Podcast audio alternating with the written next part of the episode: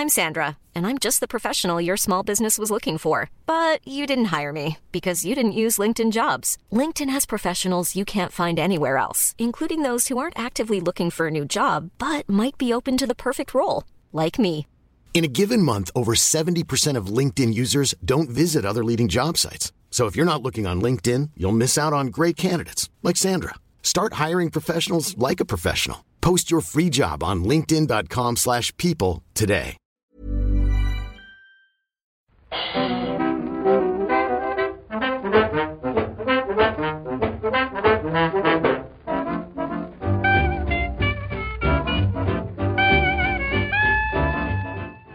buenas, amigas y amigos. Bienvenidas y bienvenidos un año más al podcast Reload, programa sobre videojuegos que hacemos desde anightgames.com. Se acabó la Navidad, acabo de, de dejar el, el abeto en un punto de recogida, esto es verídico, con lo cual más claro no, no, no puede estar la cosa. Eh, vamos a empezar como hemos hecho los últimos años, creo yo, que es mirando el calendario para ver cómo se presenta este 2019. Que creo que bueno, lo tenemos todos más o menos claro, pero hay, hay sorpresitas por ahí, creo yo, en, en esto de las fechas. Y para eso tenemos a Fran Pinto, Pinhead. ¿Qué tal? Buenas, Pep. Pues nada, bien. De estreno, tío. Estoy aquí que los Reyes me han traído unos auriculares nuevos para el podcast. Sí. Unos Sennheiser, esto que es la marca más tocha, ¿no? Con esto voy a oír hasta los bronquios cuando habléis. y, y nada, bien. Esta- es que hasta ahora, esto no lo he dicho nunca, voy a hacer un poco behind the scenes. Eh, hasta ahora iba desde el verano pasado, desde que empezamos la temporada nueva, con los putos auriculares de Renfe que te dan en el AVE. ¿En serio? O sea, lo más cutre del universo. Y hace dos semanas se me jodió uno de los lados y, y hice el último podcast oyendo solo por un oído, o sea... Terrible. Me parece un logro increíble que te duraran tantos programas, esos auriculares. De verdad, ¿eh? Sí. Es que yo Tienes- cuido muchas cosas, Pep. cuidado. Tiene cierto mérito, es verdad. A mí todo lo que me dan gratis lo cuido como si fuese oro, vamos. Bien, bien. Tenemos también en Madrid a Marta Trivi. ¿Qué tal? ¿Cómo empieza 2019? Pues nada, Pep, yo, yo perfecta. Lo que pasa es que ya que ha dicho Fran un behind the scene del podcast, pues yo digo otro. Que ahora voy a decir un montón de juegos que quiero jugar en el 2019, pero para mí el 2019 va a ser otra vez de Animal Crossing al fin, hoy de Stardew Valley al final. Porque me han traído los reyes la guía oficial y había un montón de cosas que yo no sabía que se podían hacer. Porque claro, yo, yo lo miraba todo en internet y estaba súper desactualizado. Y ahora tengo un montón de ganas de volver a la granja. Porque es que ya parece que le tengo tanta hora y, y no lo había experimentado bien. Pero es que como nunca había, había mejorado la casa, me, había me había enterado ahora que se pueden tener hijos. Y ahora, ahora quiero coger la suya otra vez y tener hijos de una vez. Total. Que ya te digo, Stardew Valley. Que yo solo voy a jugar eso este año. No esperéis ningún análisis. Joder. Yo tampoco sabía eso del, del Stardew Valley. Yo juego muy poquito, ¿eh? En realidad. A ver si, si me quedo sin juegos y, y miro a la cosecha. Pep, cuando nos veamos te voy a dar la guía. Pero pasa, pasa el veas. tiempo. O sea, si yo hace un año que no juego, No. cuando me meta tendré la casa hecha un Cristo, ¿no? ¿no? No, no te salen cucarachas ni nada como en el Animal Crossing. Ya. Eso me gustaría, ¿eh? Eso me gusta del Animal Crossing, de hecho. A mí también. A mí también. Nos falta Víctor, chingnuclear. ¿Qué tal? ¿Qué tal, gente? ¿Qué te han traído a ti los reyes, ya que estamos con esas? A mí me han traído un... Eh, unas Zori, que son las sandalias estas japonesas... Bueno, las sandalias japonesas, cojones. Las que llevan en, en las películas los japoneses. Esto que se lleva Y- con calcetines, ¿no? Y unos tabi, que son los calcetines con el... Oh, bueno. Con el dedico gordo in- individual. Pero que tiene ahí como, uno- como, unas, como unas vigas ahí para andar. Sí, sí, sí, sí, sí. No, no, no, no, no, no, no. Esas son las mu- muy, tradicionales. Vale, las vale, de, vale. de madera, ¿no? Estas míticas. Claro. No, no, no, eso no, eso no. Vale, Eso vale. Sería un... Eso, Sería un los desastre. vecinos Son iban a otras- estar contentos. ya Unas que son como redonditas y grises. Así como No, son, bullidas. son como cu- cuadradas, digamos, o rectangulares, vaya, digamos. Tienen más forma Ah, rectangular vale, que, vale, vale. que ovalada. y- Pero no tienen... Tienen como un pequeño tacón bastante guay, además. Pero no tienen los, los dos... mm, la- las que piensa Pepe es las que son las míticas, ¿no? Son, Los zancos, esos. sí. Claro, como unos zancos ahí con madero. Sí. Víctor, ¿tú no tenías ya un kimono, no sé qué, una bata de tengo- por cajas sí, japonesas? sí, sí. Un kimono. Hostia, ¿no? está, you are turning Japanese, ¿eh? Como decía en la canción. Sí, sí, total, total. Pues bueno, vamos ¿Qué a te han ver. traído los reyes a ti? Espera, ¿qué te han traído los reyes, Pep? A ver, que aquí a mí- Eso, eso. y tú Nada, nada. dinero, yo pido dinero, vaya. Nada. Es que tampoco, no, no. Dinero en realidad, no, no quiero sonar desagradecido, estoy súper contento con los reyes, pero no, no tengo anécdotas. Ahora, ahora hay un paso intermedio entre los regalos y el dinero que es regalar las cajitas estas de. de- ¿Sabes? Ya. De, de, de hoteles y de actividades y Ah, tal. de experiencia. Eso es una maravilla. Eso te quita más problemas que la hostia. Yo gasté a- antes de Reyes un par del año pasado, como para, como si fuera el backlog de Steam, para hacer sitio por si caían nuevas cajas, pero al final Sí, no, al final no. Mi madre ha llegado a, a- juntar dos cajas a la vez. O sea, pedir el mismo hotel con dos cajas y luego pagarse la tercera noche, ¿sabes? En plan, venga. Ya, ya tiene, ya tiene experiencia en el asunto. Antes de ir ya a piñón, a por los lanzamientos, que no son pocos, un poquito de actualidad o de repaso o de cosas medio interesantes que han pasado estos días. No mucho, ¿no? Mm, hay que estar de Poca vacaciones cosa. todo el mundo. Antes de empezar a grabar decíamos lo de Meditations, lo del Rami, que ha, organizado como un... bueno, una jam, no, es una jam en realidad, pero ha, ha montado como un programita para publicar cada día del año un juego cortito. Una de las normas para entrar en, en este proyecto es que el juego tiene que durar 5 minutos y no tener nada de texto ni lenguaje, por aquello de no perder tiempo localizándolo, supongo. Y, y eso, es un programa, te lo bajas. Creo que cada mes se bajan los juegos de ese mes, pero solo se pueden jugar durante un día, durante ese día eh, que les toca. Yo he probado un par y, bueno, no sé. Tiene algo, ¿eh? No, no, es, no es un chiste, no es una idea vacía. Pero no me ha acabado de hacer clic todavía. ¿eh? Es algo que no... Entiendo la propuesta y entiendo que no tiene sentido si no lo integras en tu rutina, que es lo que me falta hacer ahora, ¿no? El Sopas decía el otro día que es para, para tomarte el café con el juego al lado. Y eso sí que lo quiero hacer, me parece un ejercicio interesante. A mí, o sea, yo he jugado algunos, algunos me han gustado más, otros me han gustado menos, porque claro, como son de diferentes autores, pues cada uno se aproxima como, como quiere al proyecto. Pero sí que, que me ha parecido genial ver cómo cada uno interpreta meditación de una manera diferente. Porque ya lo dije en un análisis, no me acuerdo cuál, a mí meditar me, me encanta. Empecé porque, porque hago yoga y tal. Y, me gusta como para mucha gente meditar, o sea, ver que para mucha gente meditar está solo relacionado con la respiración, otro está relacionado con el orden, otro está... No sé, me, me parece un proyecto que no es tanto como para hacer juegos buenos, sino como para como sino como performance o como no sé, como movimiento de comunicación, creo que tiene mucho valor. A mí por lo menos me, me gusta muchísimo. Sí, a mí también, la verdad. Me está molando un montón. Es cierto que mm, meterlo en la rutina está guay. Entiendo cómo, cómo se puede meter la, la meditación mismamente. Eh, y me mola porque el, este mm, eh, esa sensación como de eso, como la- de la que partió, digamos, el proyecto, ¿no? De mm, encontrar un jueguecillo random en, en Itch.io o algo así y jugarlo y decir, hostia, qué guay tal. Y, y ya, ¿no? Digamos, y que el juego, pues igual te vuelva durante el día, igual te haga pensar en X cosas o te crezca en el recuerdo o lo que sea. Es muy guay, es una sensación muy guay y que, y que yo creo que este, o sea, más allá de, cualquier eh, propiedad mm, positiva que pueda tener eh, en tu rutina, eh, cre- creo que es una buena forma de, de, de, de facilitar esa- ese descubrimiento de juegos nuevos y de mecánicas distintas y de incluso de tipos de, de juego distinto, porque por ejemplo el de Ludipe que salió hace un par de días era un flat game, que son estos juegos en plan... Fran habló de uno muy guay en el en A Night que iba de una como de recordar una borrachera. Era un juego muy chulo así en, en blanco y negro, bueno, flat, lo que se, lo que se dice un diseño flat, o sea, un flat game de estos, ¿no? Que no tienen eh, que no tienen mucho texto y que solo tienen como música y dibujos y tal. Y otros son más experimentos con ciertas mecánicas.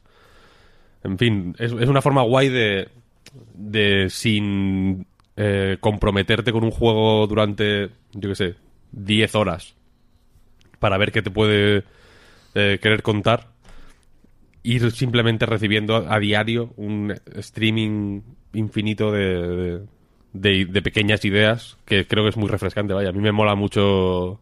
Aparte, como son tan cortos, eh, cuando acaban, ca- a, a- a mí, a mí al menos no me ha dado tiempo ni a que, ni a que me canse ni a, ni a prácticamente nada. Entonces, como que todo el pensamiento que hago sobre el juego es a posteriori. Y me mola bastante, porque... eh, por ejemplo, el, el, el de hoy, que hoy estamos al lunes 7 de enero, Sí. eh, va como sobre la sobre el mantener un equilibrio sobre los estados de ánimo eh, sobre cómo el- los estados sobre cómo el, el ánimo de uno va de un lado a otro eh, constantemente bla bla bla sobre mantener un equilibrio entre el- eh, entre un lado y otro. Me, me gusta por ejemplo que no sea hacia arriba y hacia abajo no es que los el estado de ánimo vaya hacia arriba y hacia abajo, sino hacia un lado y a otro. Me parece una, ya una idea interesante que se me ocurrió de- a posteriori de jugar al juego, de hecho. Y este juego mola porque tu interacción, eh, en, el juego hay, digamos, una barra central y un, una pieza móvil, digamos, que cuando está hacia la izquierda de esa pieza central eh, es una bola púrpura y cuando está hacia la derecha es un cuadrado que gira, un cuadrado gris. Y entonces va pasando de un lado a otro de la línea del centro y, y simplemente va como balanceándose. Es una cosa eh, bastante abstracta, vaya, no hay mm, texto ni, ni muñecotes ni nada. Y tu interacciones con el ratón puedes modificar la trayectoria de esa de esa pieza móvil que va de un lado a otro, ¿no? Y la cosa es que si, la, si tocas mucho los huevos, digamos, la pieza se empieza a ir eh, por otros lados, se sale de... Cuando tendría que pasar por la pieza del centro, en vez de pasar por, por ella, la pasa por encima y empieza a dar vueltas alrededor, tal, no sé qué, como que pierdes 100% en el equilibrio, ¿no? Y entonces la única forma, digamos, de... O sea, la forma más fácil y más, más eh, óptima de ganar, eh, digamos, que para ganar se entiende que el, win state se entiende que es cuando la línea del centro crece hasta los bordes de la pantalla que ocurre cuando pasa muchas veces eh, la pieza móvil por el medio. Eh, la forma más óptima de ganar es no hacer nada no tocar nada en absoluto. Mm, simplemente mirar cómo eh, la línea va creciendo y cómo va pasando de un lado a otro la, la otra historia. Y cuanto más lo cuanto más tocas más se va volviendo loca la cosa y más difícil es eh, que la línea crezca no y se puede reencauzar digamos la la pieza móvil se puede recuperar el equilibrio pero es extremadamente difícil. Es una cosa que requiere un, un- pues una- un cierto trabajo y un cierto esfuerzo y ser metódico no y, y no tocar mm, de formas eh, muy locas, sino como calcular cómo quieres eh, recuperar el equilibrio. Mm, Te implica incluso respirar con, con cierta calma para no ponerte nervioso, etcétera, etcétera. Y, y me parece muy guay, vaya. Evidentemente no... eh, creo, creo que una de las de las cosas que más me gustan de esto es que evidentemente este juego no, no puede estar en una tienda, ¿no? Es una cosa que, se escapa por completo a, a- una tienda o a cualquier cosa. No se puede vender, ni se puede comprar. Me gusta que, que, que, que sean juegos que van tan a eso. No, intent- no hay... Quizá por eso el de... Lo, que lo hablábamos antes de empezar a grabar. El del día 4 creo que fue, que era un juego de puzzles más o menos normal. Con una flechita que tenías que llegar a la meta y no sé qué, no sé cuál. Eh, pues me, me- me dio menos, porque es un juego de puzzles, ¿no? Al final no, no, no tenía... Creo, creo que, que en este contexto le funciona mejor eh, pues una cosa un poco más abstracta y un poco más... eh, Sí, que sea más performance que juego, porque al fin y al cabo Sí. lo que tú estás diciendo en el juego que estás comentando de ayer, de hoy, no de ayer, eh, lo mejor es no tocar, o sea, lo mejor es no jugar. Que es más, mm, hablarte del tema, acepta todos los estados de ánimo sin intentar modificarlos como forma de meditación, que, que directamente intenta modificarlo porque eso lo hace peor. O sea, es más, para que reflexiones que para que juegues. Que al fin y al cabo es lo interesante, ya que es algo gratis Claro, que vas claro. a jugar, entre comillas, con el café. Totalmente, totalmente. Por eso que me, que me mola que, que yo creo que más o menos, eh, por lo que se ha visto hasta ahora, que, mm, que no, ha- no llega ni a siete juegos, de hecho, no ha habido ni una semana entera. Mañana hace una semana, de hecho. Eh, creo que todo el mundo va por ese lado. Y a mí me, me parece me parece guay, vaya. No son igual para... eh, eso, no son juegos mm, muy de, de... Son juegos de jugar de otra manera. Vaya, el, ver- el verbo jugar aquí es, es otra cosa. Pues sí, no, a mí me, me interesan como, como ejercicio, ¿no? Como cosa de estimulación.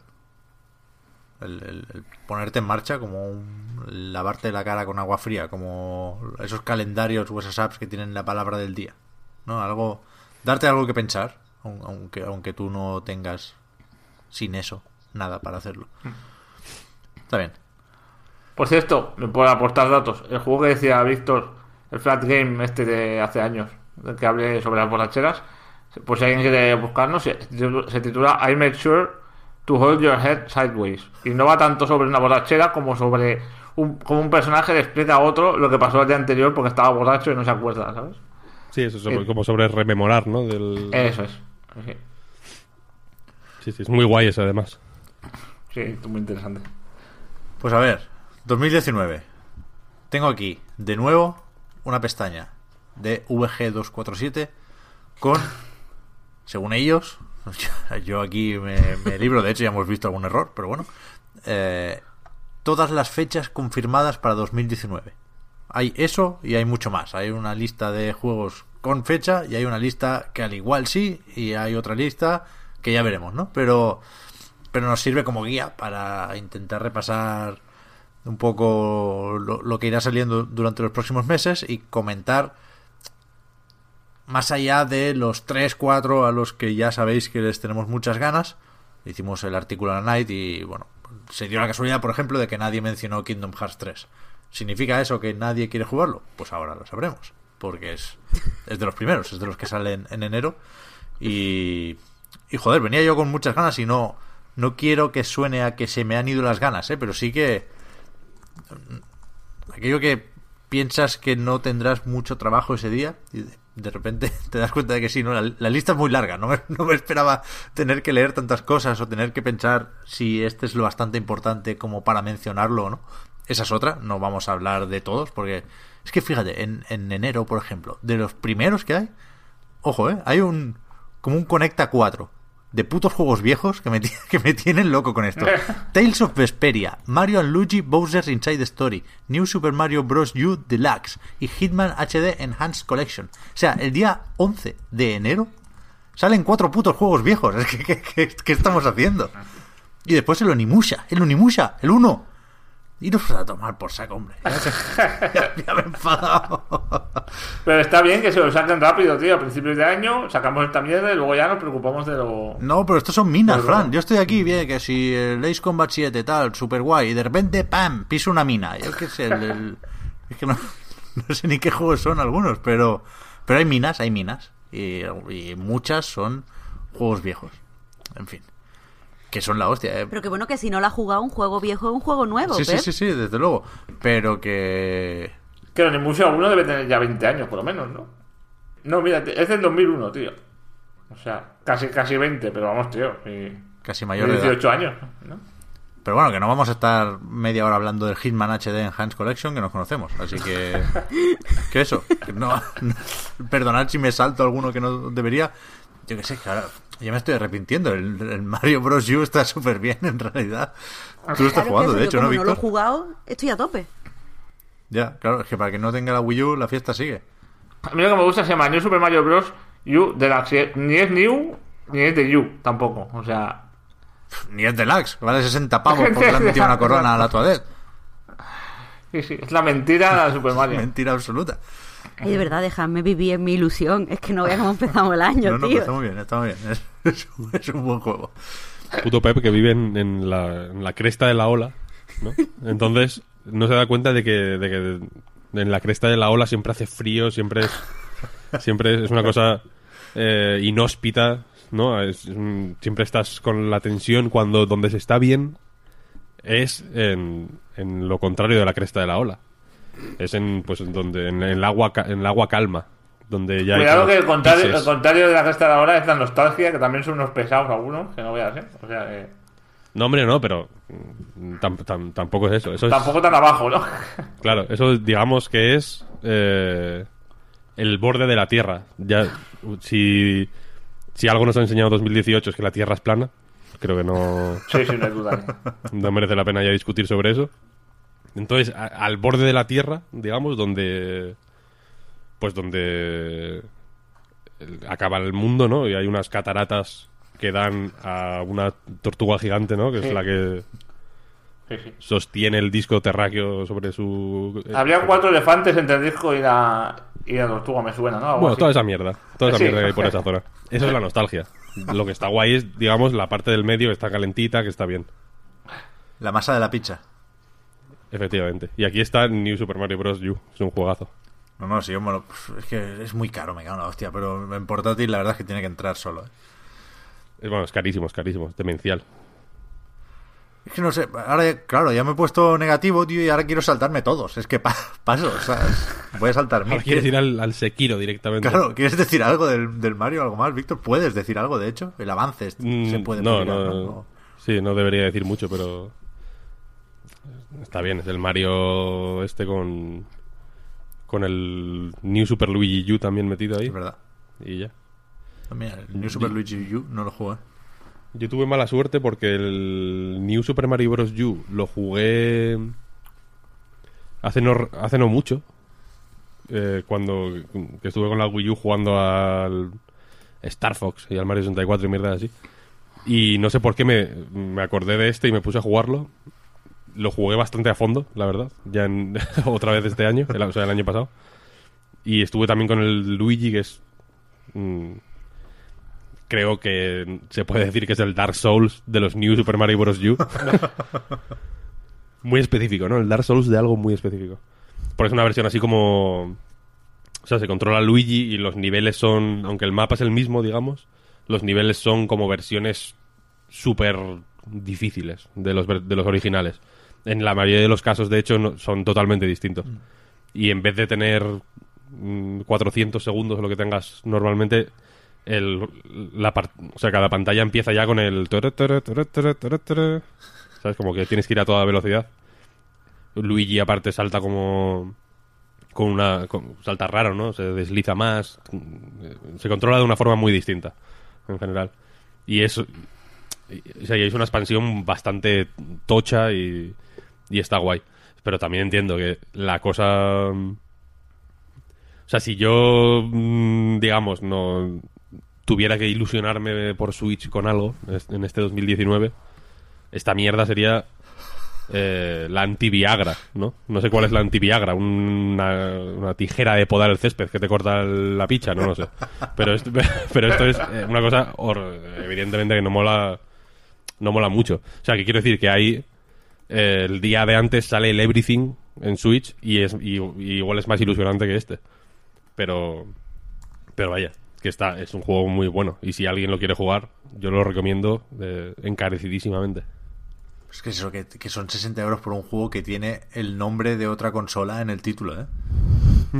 Sí, sí, eso es muy, eso es muy bonito, en cierta medida. Lo podrían haber llamado de otra forma, ¿no? Claro. Por lo menos se acuerdan de que hubo... Yo tengo una duda, es verdad. En los adaptadores de... Y si queréis ya pasamos de esta mierda porque le estamos dando muchas vueltas.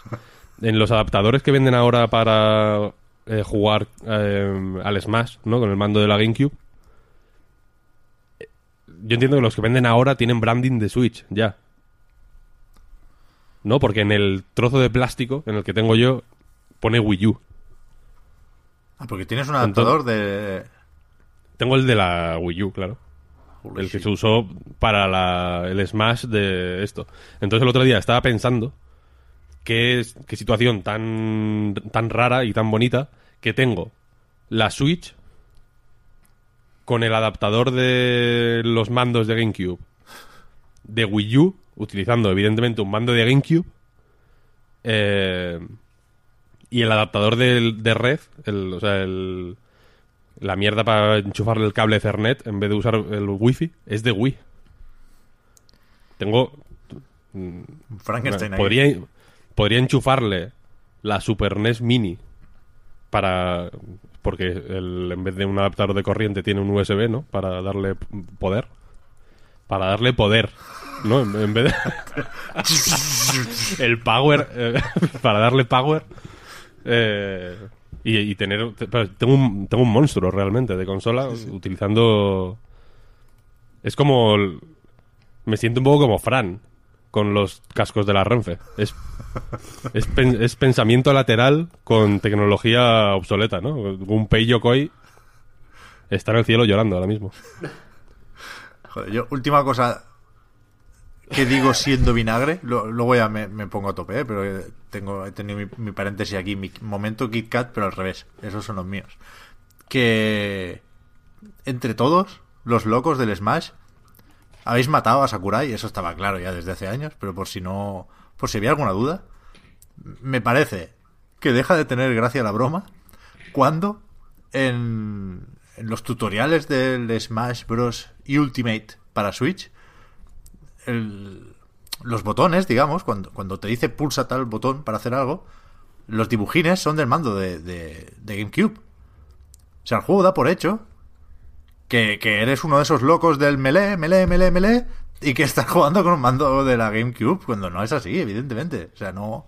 ¿Esto, es- esto es, ¿Estás seguro de que es así? 99% seguro. Porque yo no tengo un mando de GameCube cerca, ni de coña. Y, o sea, he visto el, stick y los botones de GameCube en el Smash Bros. de Switch. 99% seguro. Lo voy a comprobar ahora as we speak. Yo sé que, yo sé que cambia.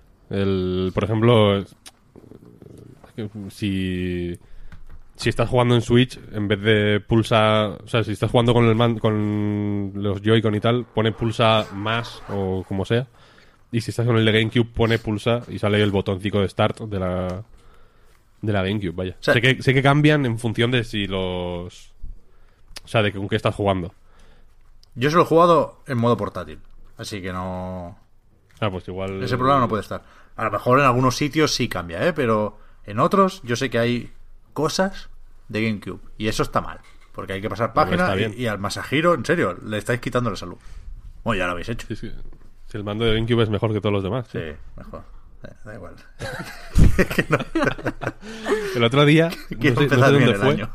no sé dónde fue, alguien comentaba, algún oyente, comentaba que, que es impropio de ti ser vinagre. sí, sí, lo ¿Te lo, te lo puedes, te lo puedes creer? Ya, ya, ya. bueno, venga, pues vamos a hablar de, un juego, de juegos que te gusten. Kingdom Hearts.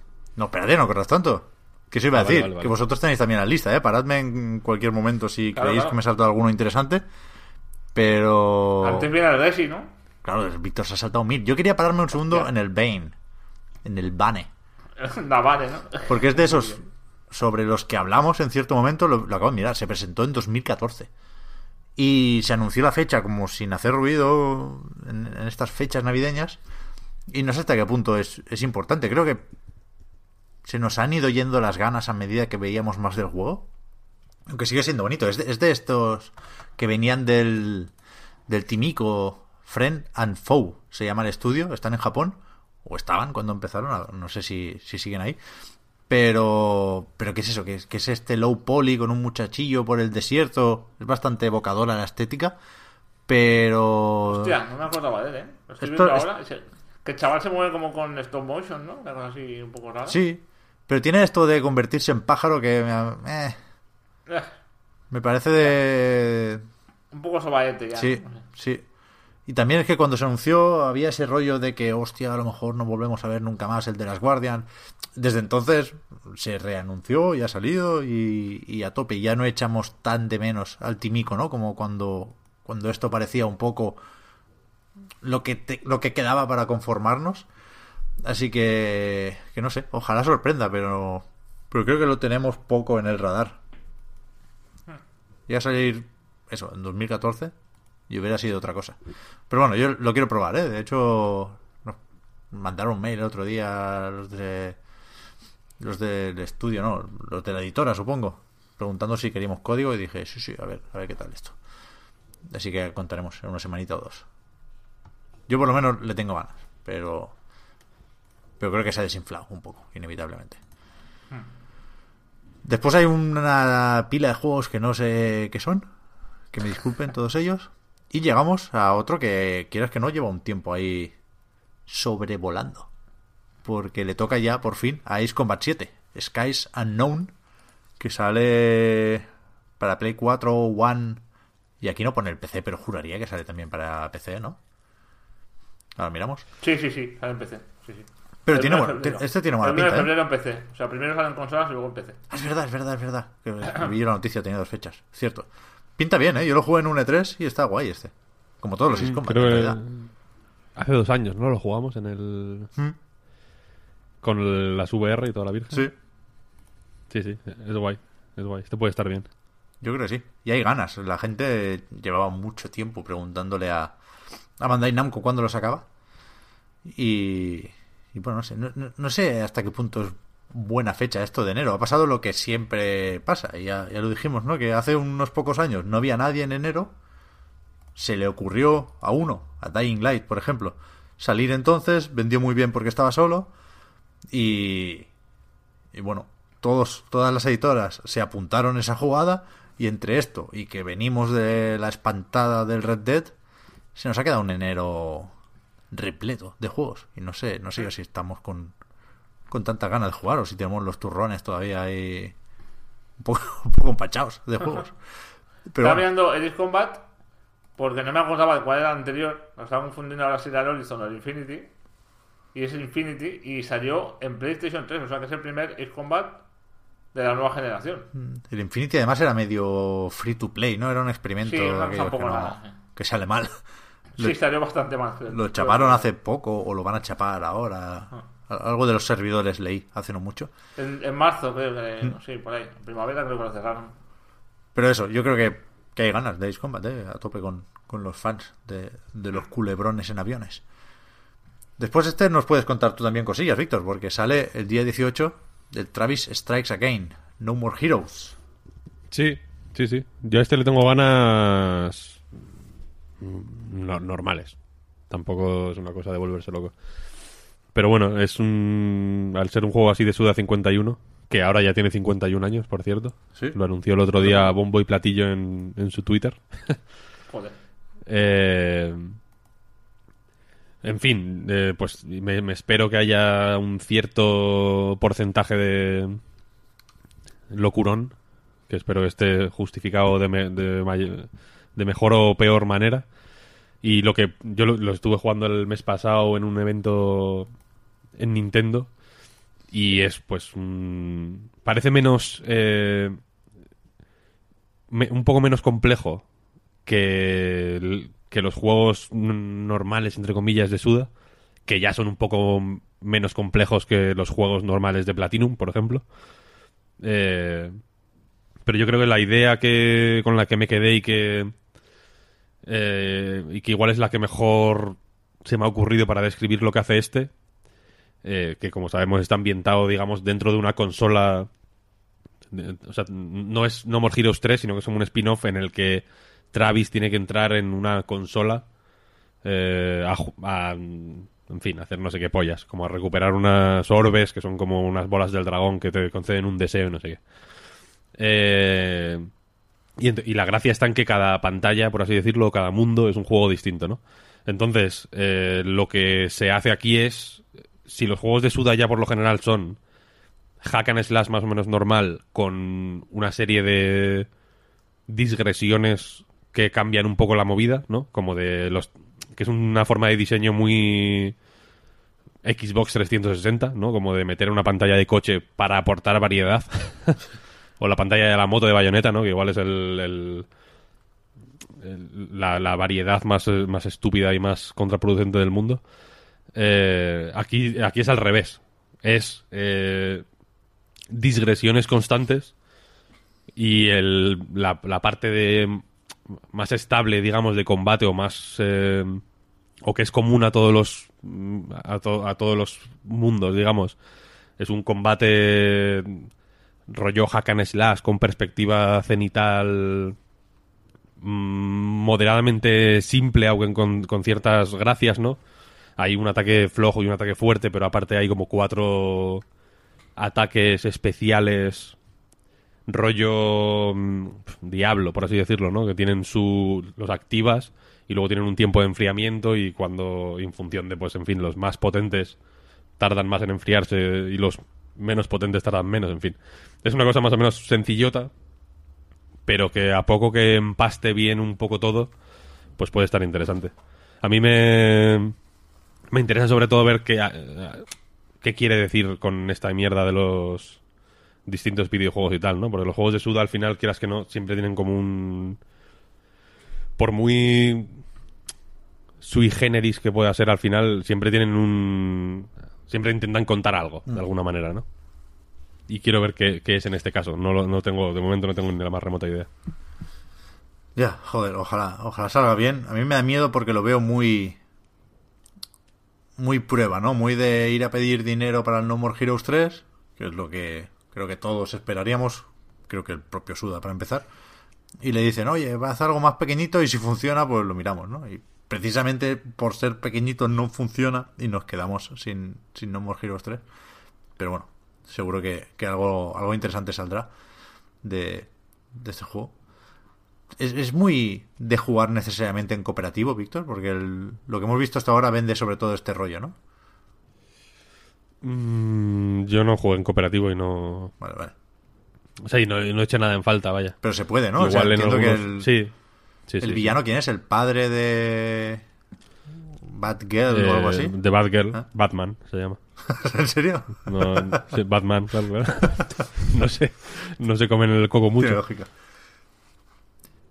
Pero vaya, o sea, tiene, tiene mierdas como muy No More Heroes, en plan lo de re- para recargar la espada sigues teniendo que menear así el el Joy-Con, ¿no? Como en, como se meneaba así el Wiimote rollo haciéndote una paja, ¿sabes? Mm. Y tiene y se guardan retretes y hay mil referencias a a mil juegos distintos, en fin, más allá de las aparte de las camisetas que son como el- una de las cosas que puedes coleccionar, que tienen logos de juegos indies. Hay mil referencias a mil juegos en en el diseño de los niveles, en, en, en fin, en mil en mil cositas. No sé hasta que a mí este- estas ensaladas así de referencias me, me suelen estomagar un poco.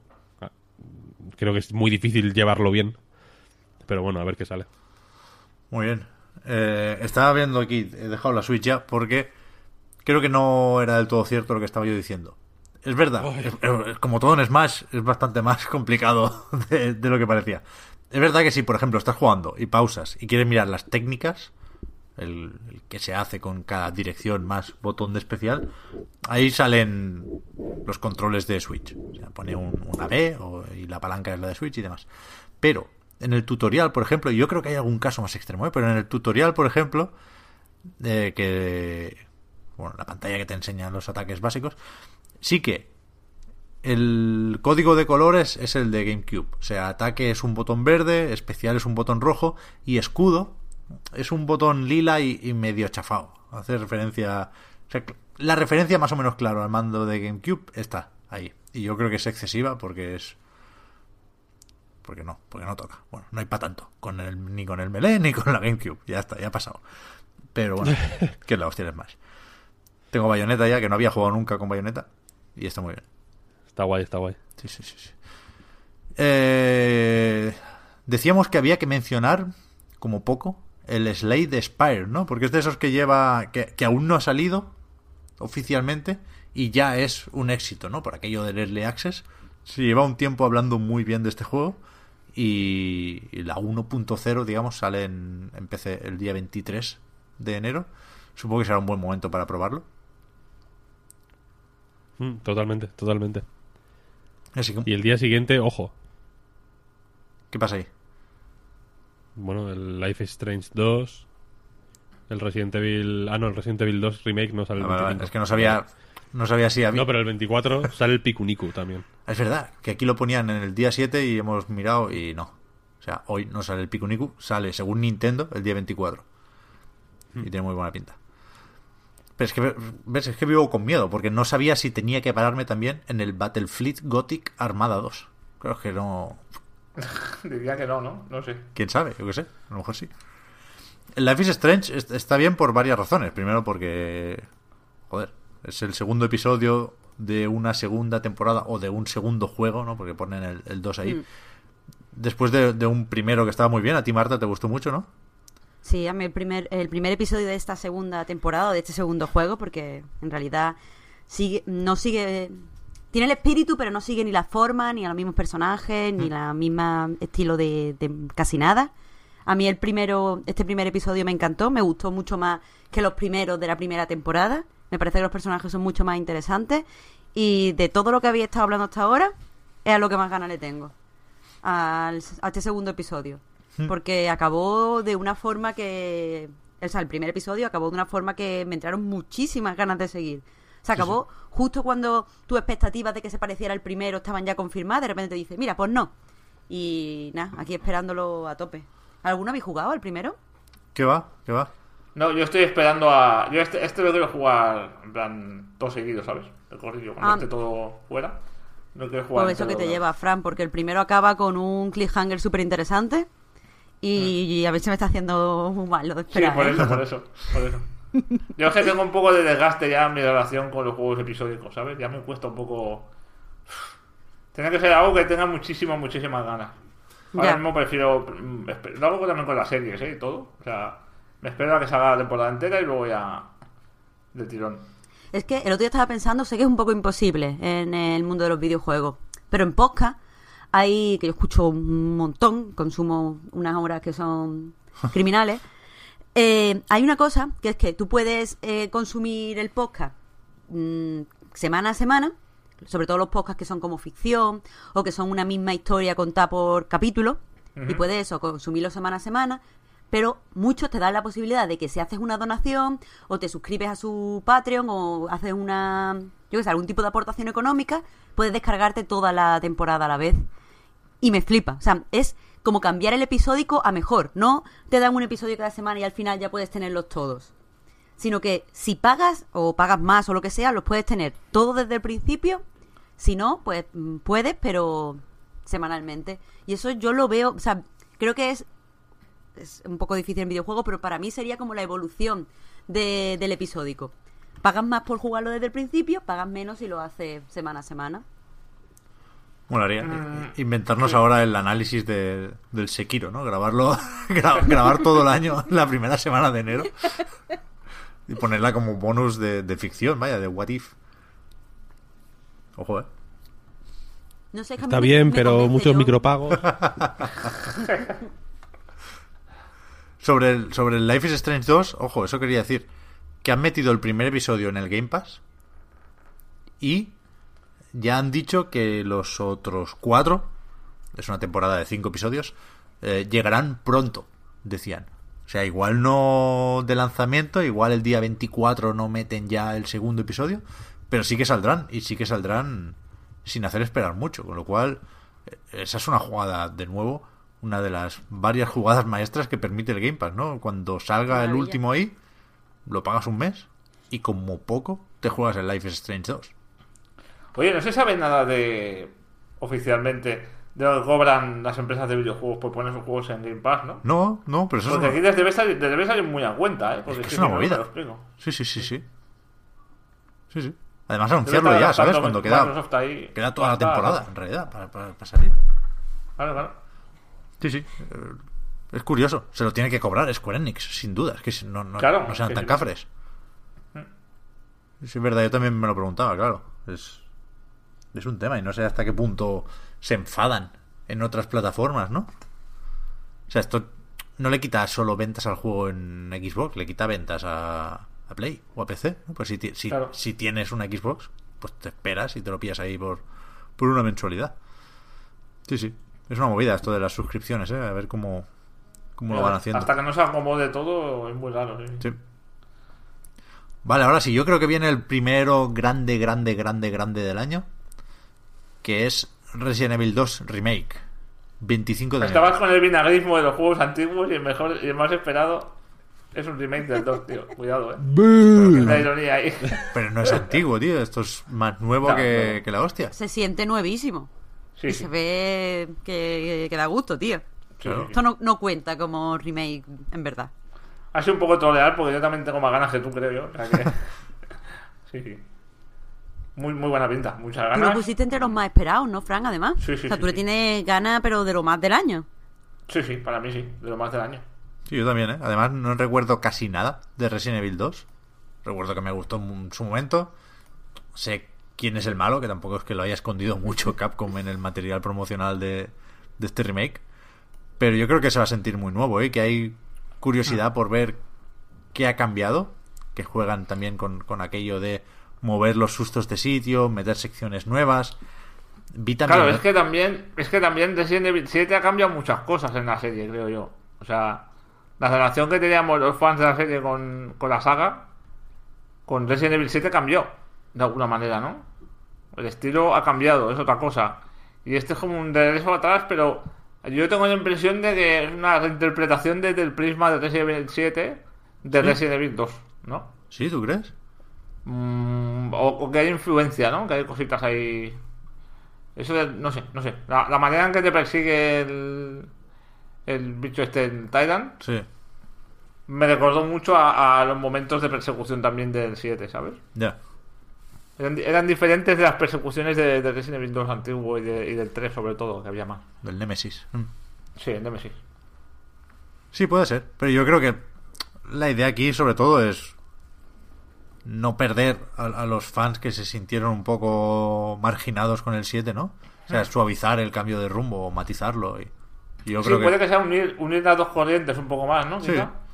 En plan, mira, hicimos una cosa muy diferente, pero cogiendo algunas algunas mm, pulsos artísticos de, del nuevo, podemos hacer el 2 y, y recuperarlos también a vosotros, ¿no? Sí, sí. Yo creo que va a vender más este 2 que el 7, ¿eh? Es posible, sí. Yo también veo que hay mucho más hype. Ah. Además, se, está- se ha estado hablando des- ininterrumpidamente desde, desde que lo vimos en el E3. O sea, por lo menos en la gente que yo tengo contactos no se ha dejado de hablar del juego. Sí, sí. Es que lo han hecho muy Se bien. está Ya- enseñando mucho. Lo hicieron igual con Sí, el sí. 7, ¿eh? Anuncio en el E3 y lanzamiento en enero del año siguiente. Y, y todos eh, mal pensamos y dijimos, lo van a retrasar fijo, esto no sale en enero ni de Plus. Y ahí estuvo. Y chapó por Capcom, de nuevo. Y aquí es exactamente la misma jugada. Y yo creo que, que les va a salir bien. Y, y ojo, ¿eh? Aquí no, no, no gana uno. No, no se tiene que imponer un modelo de Resident Evil, o el del 2 o el del 7, quiero decir. Es una saga que no tiene muchos problemas para hacer spin-off y para meterse en otros géneros. Y, y ¿por qué no? A mí me, me gustaría, me parece un, un futuro prometedor el, el mantener los dos caminos, de la tercera persona y de la primera, y juguetear, subir los niveles de acción o de terror, ¿no? En función de, de lo que se busca en cada juego. Y creo que en, en dos años y poco habrán revitalizado la saga de una forma impensable. Cuando salió el 6, por ejemplo. Ya ves. Es que estaba más eh, muerta que viva, ¿eh? La, la saga, realmente. Mm. Estaba. Zombie. Zombie. No, pero. que me, me alegra muchísimo verte tan optimista, Potter. Pero. espérate, eh. Que estos luego te sacan un Raccoon City y te quedas con la, pu- con la puta cara. Te va. lo digo. Eso ya ha pasado. El- te, sacan el, te sacan el Battle Royale con, con no sé qué, o la, o la moda que salga en ese momento. O sea, que, que guay, ¿no? Ahora les ha ido bien y como que están tirando. Están apostando fuerte por, por un rollo que a mí me mola también muchísimo, personalmente.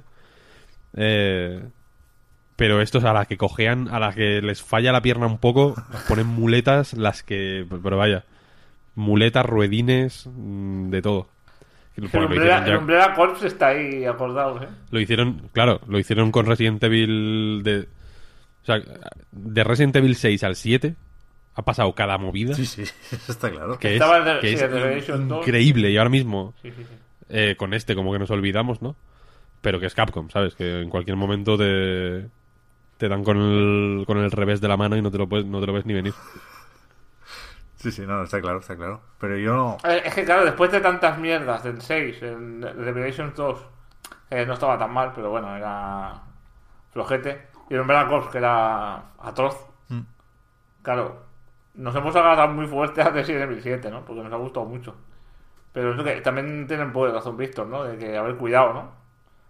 Que, que, que pueden estar da- dando palos de ciego y después de un palo bueno puede venir un palo malo, ¿no? No sé. El Resident Evil 7 les salió muy guay, pero que estos a la que, no, a la que vean que les sale mal te sacan el multijugador, el... Los Revelations no estaban mal, pero ta- tampoco eran la hostia. Eran, No, no, eran... o sea, eran, Bueno, eran muy fofos. Era un sí. tipo de nostalgia fofísima. No es como el Resident Evil 2 este que, que sí que parece que tiene un...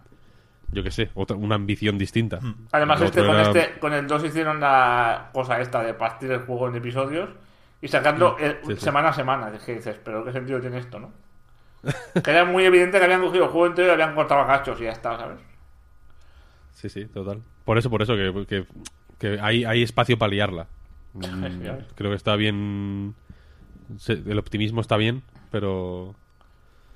A mí, Pero a mí lo, que me, lo que me trae esperanzas es que parece que en tecnología han invertido bastante. Es decir, Joder, ya ves. Mm. el juego se ve muy bien, por lo que hemos visto, ¿no?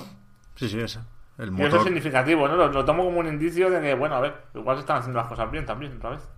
Está claro, Ojalá. está claro. Hombre, Capcom desde luego lleva... El 2018, por ejemplo, fue bastante bueno de Capcom. Y tiene un 2019 que pinta bastante bien. Y Dios quiera que, puedan, que sigan por esta línea mucho tiempo, ¿no? Y que la peña lo apoye, sobre todo.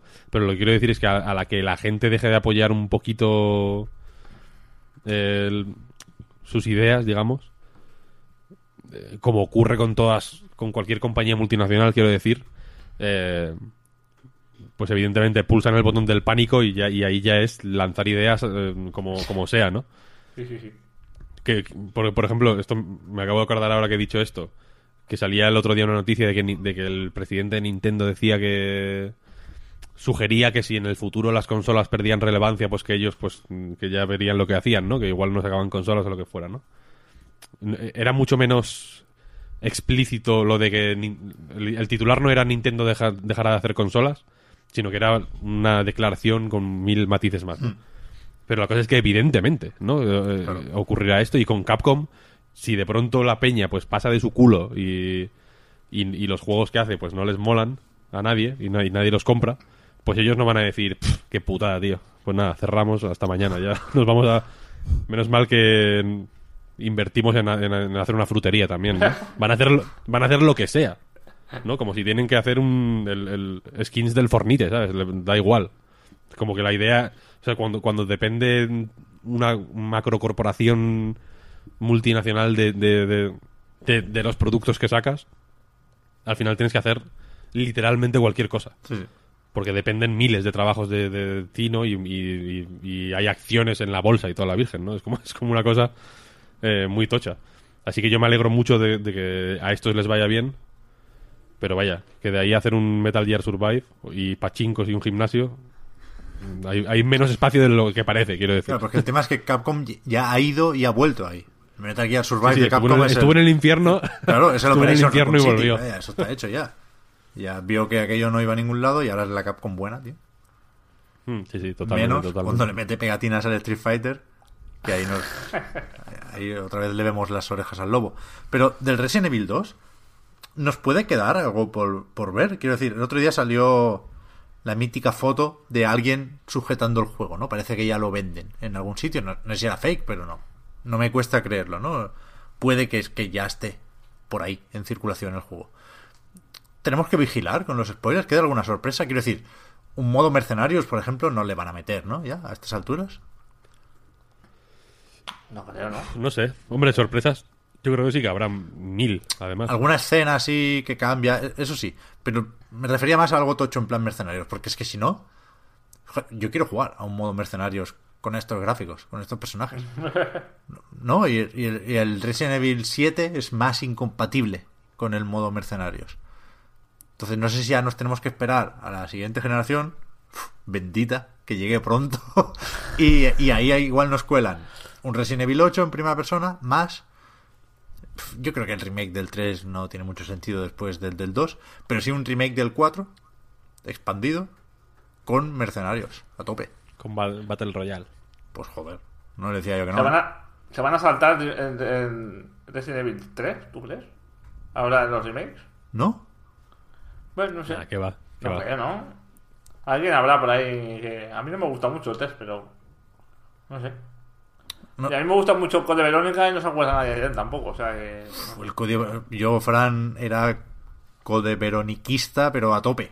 Entraba en el pack. Dreamcast y aquello se defendía como hiciera falta. Pero te lo pones ahora y te mueres de viejo, ¿eh? O sea, Sí, sí, sí, es un muy mal. desastre total. Sí, sí, sí. Es verdad.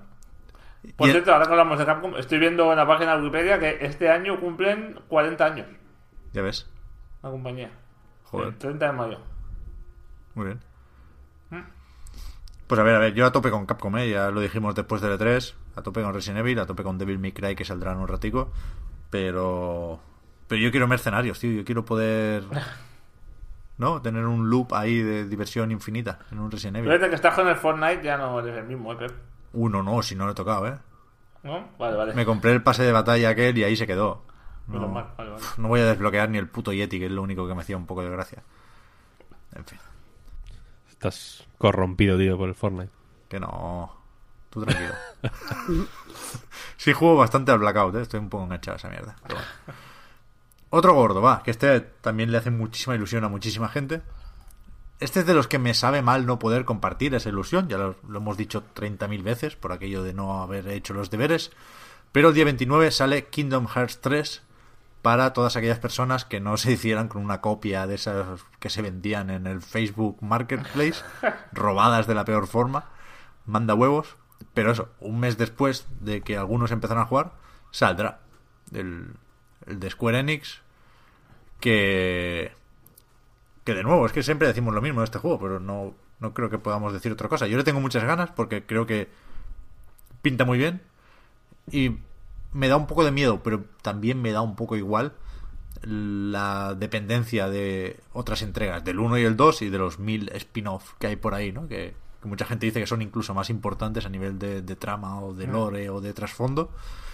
Yo lo voy a jugar, si me entero bien, y si no, pues habré visto al pato Donald con Buzz Lightyear. Es que no, no. No le voy a pedir al Kingdom Hearts que sea el GOTI, ¿no? Ni que me reconcilie con los RPGs, ni me. nah, no. Le voy a pedir un, un buen rato de, de juego agradable y ya, y ya está.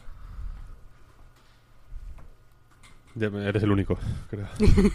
¿No queréis jugarlo? A mí, a mí es que me tiene muy intimidado, ¿eh? O sea, ya lo de, lo de entender la historia y tal es un meme ya, ¿no? Pero es que me... Eso me intimida, me, me, me parece demasiado para mí, ¿sabes? Me pasa un poco como con los personas, un poco, ¿sabes? Sí. Sí. A mí me. Yo estoy ahí con Frank, no me pasa con las personas, pero sí que lo que pasa es que creo que ya no, no puedo meterme. Lo veo como muy inaccesible. Entonces ya, pues algo que veré desde la barrera y, y punto. Yo, yo es una cosa que voy a preguntar mucho cuando salgan las primeras reseñas. Dentro de un mes, eh, preguntaré eso de, a la gente. Oye, es un buen juego para, para meterme en él, para meterme en la saga a partir de este. ¿Se puede jugar sin haber tocado los otros? Pues yo creo que va a ser una pregunta habitual, vamos. Pero que de aquí al día 29 se publicarán 80.000 millones de resumen. De resúmenes, perdón, en webs y en Ya, YouTube ya. y en hostias. Pero Te, te pillas uno, el que tenga más likes y a, y a volar, vaya. Pero Y- es muy fácil leer un resumen de Kingdom Hearts y no entenderlo igualmente, ¿eh? También Pues, joder, el resumen te estará diciendo. Tampoco ibas a entender los juegos, con lo cual, con lo cual eso que te ahorra. ¿no? ¿Para qué, no? Porque, y pues te puedes leer esos resúmenes y un resumen de Kingdom Hearts 3. Ya, bueno, y ya también, está. Y es como si hubiese jugado y ya no tengo que comprarme, lo hace bien. Efectivamente. claro. Pero no, yo, yo, yo te- tengo ganas, de verdad. No es un meme ni lo digo por quedar bien. Y mira que ni siquiera me, me gustan mucho las películas cuyos mundos visitamos, ¿no? No he visto Frozen, no he visto la de ¿cómo es la de Tangled? Enredados o algo así. Sí, enredado, creo que es, sí. Tampoco la he visto. Yo que sé, el Piratas del Caribe no me emociona especialmente. Al final me queda Winnie the Pooh y Big Hero 6, que está gracioseta. pero no mucho más. Bueno, y Toy Story, por supuestísimo. Hombre, tu historia, ¿ves? Pero, joder, que me parece un juego muy, muy, muy apetecible. Creo que su presentación rompe barreras en, en- en lo relativo a, a la trama y a los malos con capucha, que da igual quiénes sean, tío. Bueno, pues ya sabemos quién va a hacer análisis, ¿no? Sí, a ver, a ver si lo mandan. Porque este si no es de aquellos que si no mandan, lo acabo de jugar en, en otoño de 2020, vaya. ya ves. Pero bueno, yo tengo ganas. Y, y me parece de justicia cumplir con los fans de Kingdom Hearts que nos preguntan por él, ¿no? Que llevan también una pila de años esperando. Y creo que va a ser de aquellos finales felices que, que está bien tener de vez en cuando en, en esto de los videojuegos. Pues el final no viene en un DLC. Sí, en principio sí. Dijo el, Final feliz. Dijo el Nomura que, que no nos preocupáramos mucho por los spoilers, por aquello de las copias robadas, porque el, el, el epílogo decía y la escena secreta, que supongo que será un rollo medio post créditos, que se añaden con actualizaciones. Yo lo dije en su momento, no, no tengo claro, o sea, entiendo que no será un DLC de pago, por supuesto, pero no sé si es un parche Day One o si es algo que meten la segunda semana porque funcionó muy bien en The Quiet Man o qué. Pero e- eso sí lo pregunté y, o sea, si, si se sabe qué pasa con Kingdom Hearts después de esto, y se ve que sí, se ve que, que acaba la historia de, de estos personajes, pero la saga sigue. Bueno, me, me dijeron que acababa la historia del villano, de hecho. Y que la, la saga tiene previsto seguir. Sí, sí. Pero que esto es un cierre hasta cierto punto. Va a ser la hostia, tío. Yo, mira, después del 3 voy a jugar el 1, el 2, el... ¿Cómo es? El Drop uno y medio, Distance, el- no sé qué, me falta una D ahí, porque es de la 3DS. Dream Drop Distance. Todos, tío. Y las Visual Novels. Sí. Yo creo que sí. Nos vamos a En- febrero, va. En junio, jugando al Honkai Impact. Como un desesperado. Hombre. Sin haber tocado el Kingdom Hearts, de verdad. No, hombre, no. Que el Honkai no, no quita tiempo de nada, tío. Es tu no molesta. Meditations, ¿no? Claro, es verdad. ¿Dónde se medita de- mejor que en, que en el lavabo, tío? Ahí estás sentado, estás en armonía, estás todo bien. Decía Fran, perdona. No, que decía que antes de ir a febrero quería parar aquí con un juego que igual no os interesa mucho a vosotros, pero a mí sí. ¿Cuál Que es? sale el día 31 de enero. Es el Sundays Skies. Uh, Sí, a mí me interesa mil. Este estaba ya en Early Access desde el verano de 2017, creo. Pero eh, estoy haciendo con los Access lo mismo con los juegos episódicos. No quiero tocarlos hasta que no hasta que no esté acabado y, ¿sabes? Y la versión oficial a la venta. Y es hasta que llega al 31. Y no sé si os acordáis de, de Sunless que es el de... Era un juego de estos de... mm, estrategia, terror, con mucha literatura, el rollo steampunk, una cosa muy curiosa. Eh, tenía muchísimo, muchísimo, muchísimo texto, estaba muy bien escrito además. Y este vendría a ser la secuela, pero ya con, con una especie de naves que vuelan por el aire y tal. Tiene muy buena pinta. La ambientación es acojonante, todo muy, muy sugerente, vamos. Sí, es verdad, no, me lo he saltado porque no lo he visto, ¿eh? Sí, sí que pinta muy bien. Pero, esto lo sabrás tú mejor, Fran. ¿No, no escribió algo rayado el, el creador hace un tiempo de que no vendía, que no estaba vendiendo lo que esperaba, que tenía dudas sobre si la fórmula ya no aportaba nada después del San Lesí? ¿No? Me Pues, suena... pues no, he, no he seguido mucho Sí, sí. lo que decía, la verdad, pero puede ser. Sí, sí. Yo se lo seguí. De hecho, el, el tema es que por lo visto funcionó dramáticamente peor que Sunless sí. Y tuvieron que echar a gente del estudio de la Virgen. Eso Joder. es, eso es. Y. Pero fue como, bueno, pues, pero ya de. de per- From Lost to the River, porque lo escribieron en inglés. Y. Y era en plan, pues bueno, hay, que sacarlo y. Y a tope. Y lo, y lo retrasaron porque este iba a salir, eh, no sé si a mediados de 2018 o a, o a finales o algo así. No, a fin- creo que más a mediados que a finales, en realidad. Porque lo retrasaron bastante, en plan, vale, hemos tenido que reducir gastos a, a saco eh, mucha gente la hemos tenido que let go, esto que dicen los, los ingleses. Eh, entonces iremos con más calma, pero, pero vaya, que la, cosa, que la cosa va bien. Como que estaban contentos de lo que estaba saliendo, pero re- reconocían que, que no había sido para nada un éxito. De hecho, me- no, sé si, no sé si hablaban también precisamente del, de cómo les había afectado ser un early access, en el sentido de que mucha peña eh, había pasado un poco del juego a nivel de mm, previews y de reviews, o como quieras llamarlo, en, en prensa o, o incluso en, en YouTube o, o, en fin, otros medios que no son tan la prensa tradicional. Eh, no sé si hablaban de eso, ¿no? De que al ser un early access como que la peña había pasado y había se, se había puesto en tu misma posición, Frank, que me parece súper razonable. De Pero decir, esto vale, como salga... consumidor, ¿eh? Es decir, cuando, cuando tengo que elegir como consumidor, o sea, como, como prensa No. sí que igual habría que hacer un poco de cobertura, al menos cuando salga la versión de Early Access, creo yo. Sí, pero no sé, no, no sé hasta qué punto, ¿no? Igual, evidentemente, hay muchos early access y ya el mismo proceso de elegir cuáles mm, van a ser más o menos interesantes Claro. es eh, jodido. es muy jodido, ¿no? O Además es que hay, Early Access y hay Early Access, quiero decir, hay juegos que están muy, muy, muy, muy verdes, juegos que están un poco más avanzados. Y, Por eso, claro, por eso, que el, sí, ev- evidentemente, yo entiendo que hay mucha peña que, que, de- que se fuerza, diga- digamos, o se de una forma mucho más rigurosa, igual de la que aplicamos nosotros, Hmm. piensa, vale, pues este voy a jugar a esto y voy a escribir sobre cómo está este early access, ¿no? Ah. Y es una puta bazofia, por ejemplo. Igual dentro de dos años, cuando sale la versión final, es la hostia. Eso, eso es, más o menos Claro. difícil de saber. O se puede ver potencial, pero... Creo que es mucho más fácil en un early access ver potencial, pero no poder recomendarlo a nadie. En plan, Sí, en plan, vale, el juego tiene cierto potencial, pero cogerlo Pero- con pinzas. Sí, sí. Claro, pero incluso en una review que, que, que podría ser más en plan, vale, tiene el juego está guay, tiene potencial, si te mola esto, pues ya ve con precaución, ¿no? En los, en los análisis de Early Access suelo ver más recomendaciones de no comprar, que en reviews normales no suelo ver. Suele ser en plan, comprarlo si te gusta, pero rara vez es en plan, no espérate, esto. ¿no? En plan, espérate a ver qué pasa, ¿no?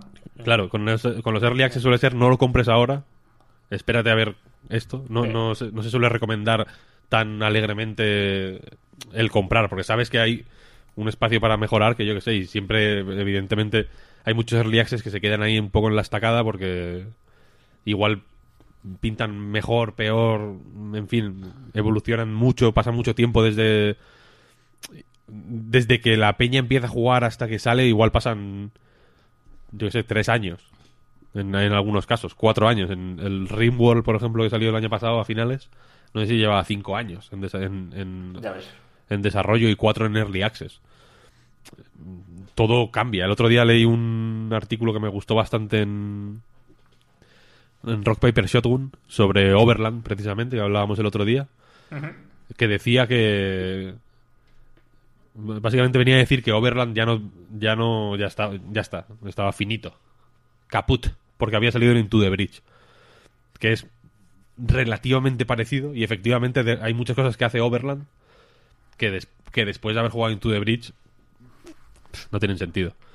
No no cosas que hace Overland que están muy bien y que son muy únicas sino una serie de, de de cosas incluso de, de, interfaz o de user experience, ¿no? Que, que, en Overland pues, pues ya no tienen sentido. Y habría que rediseñar el juego entero para, para que para que tuvieran sentido. En plan, el espacio que permiten los coches para llevar a, a supervivientes, o el espacio ahí en el maletero, o el, o el espacio que, que tiene cada superviviente, digamos, para llevar objetos En, antes de una serie de juegos que han salido en el tiempo que lleva Overland en desarrollo, pues era como, bueno, pues una peculiaridad de Overland. Pero ahora ya hemos jugado a tantos juegos después de haber jugado a una versión mm, eh, mm, alfa, porque creo que era alfa la que pusieron a la venta, de Overland, pues que ya, pues como tío.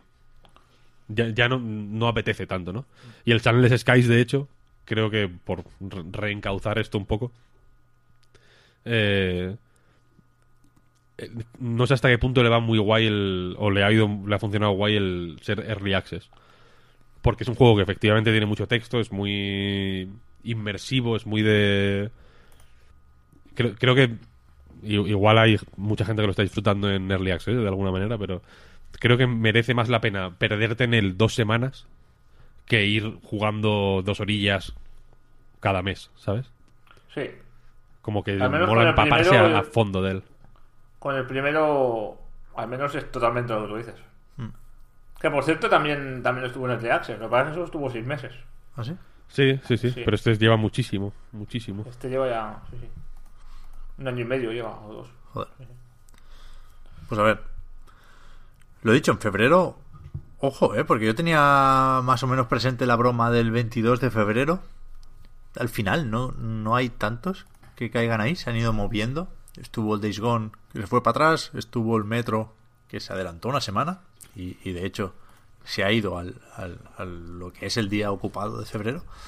Pero bueno, está por ahí el Ace Combat, el de PC, efectivamente, el día 1 de febrero. Animal Super Squad. ¿Vale? The Occupation. Eh, este me quiere sonar, The Occupation. ¿Este cuál es? Sí, ese es uno que retrasaron, iba a salir eh, este año. Eh, no sé si en noviembre o en octubre. Que es uno que, que, si no me equivoco, pasa como en tiempo real. Tienes que estar mirando, va a haber como un... Este es el que iba a haber un atentado, ¿no? Sí, y sí, que lo sí, retrasaron. Claro, es que a mí, estar me, bien, ¿eh? a mí me llamaba un montón. Me gusta mucho lo de tiempo real, estas cosas que con experimentos me molan.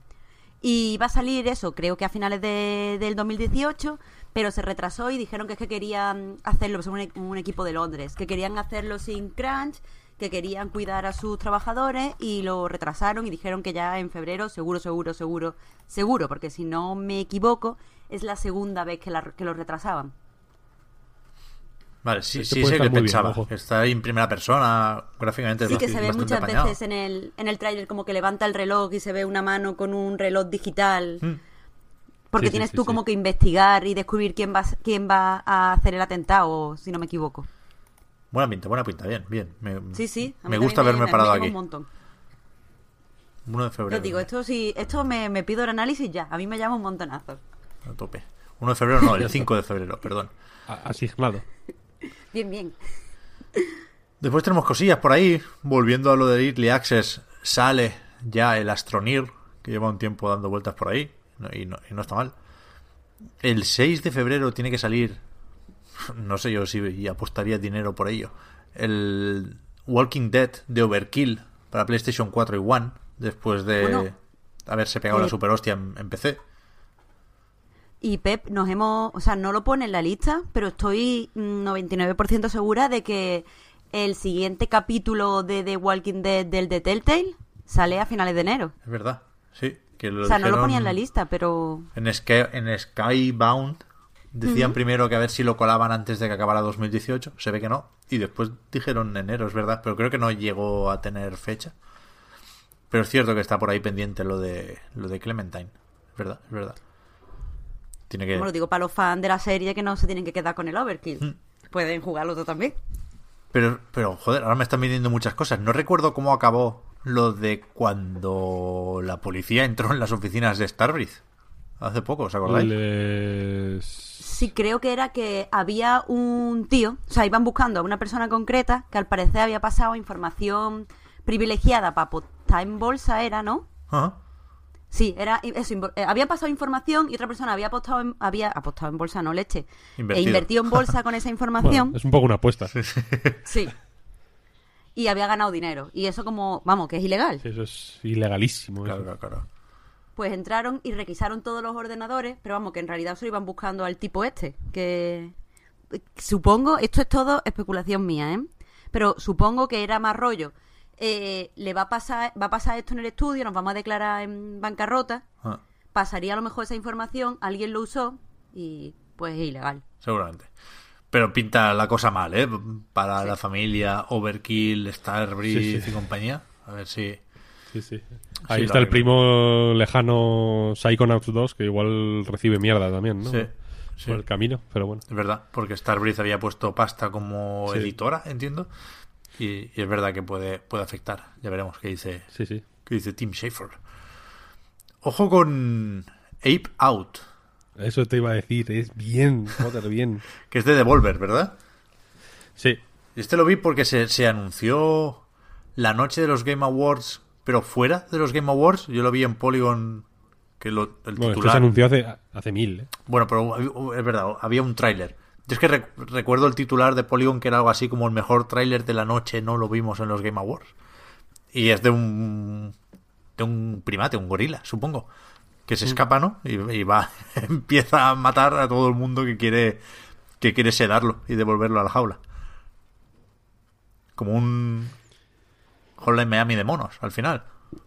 Sí, sí, sí. De hecho, en, en A Night Games estoy viendo que el titular fue Ape Out es el Hotline Miami de los primates. Pues ahí está.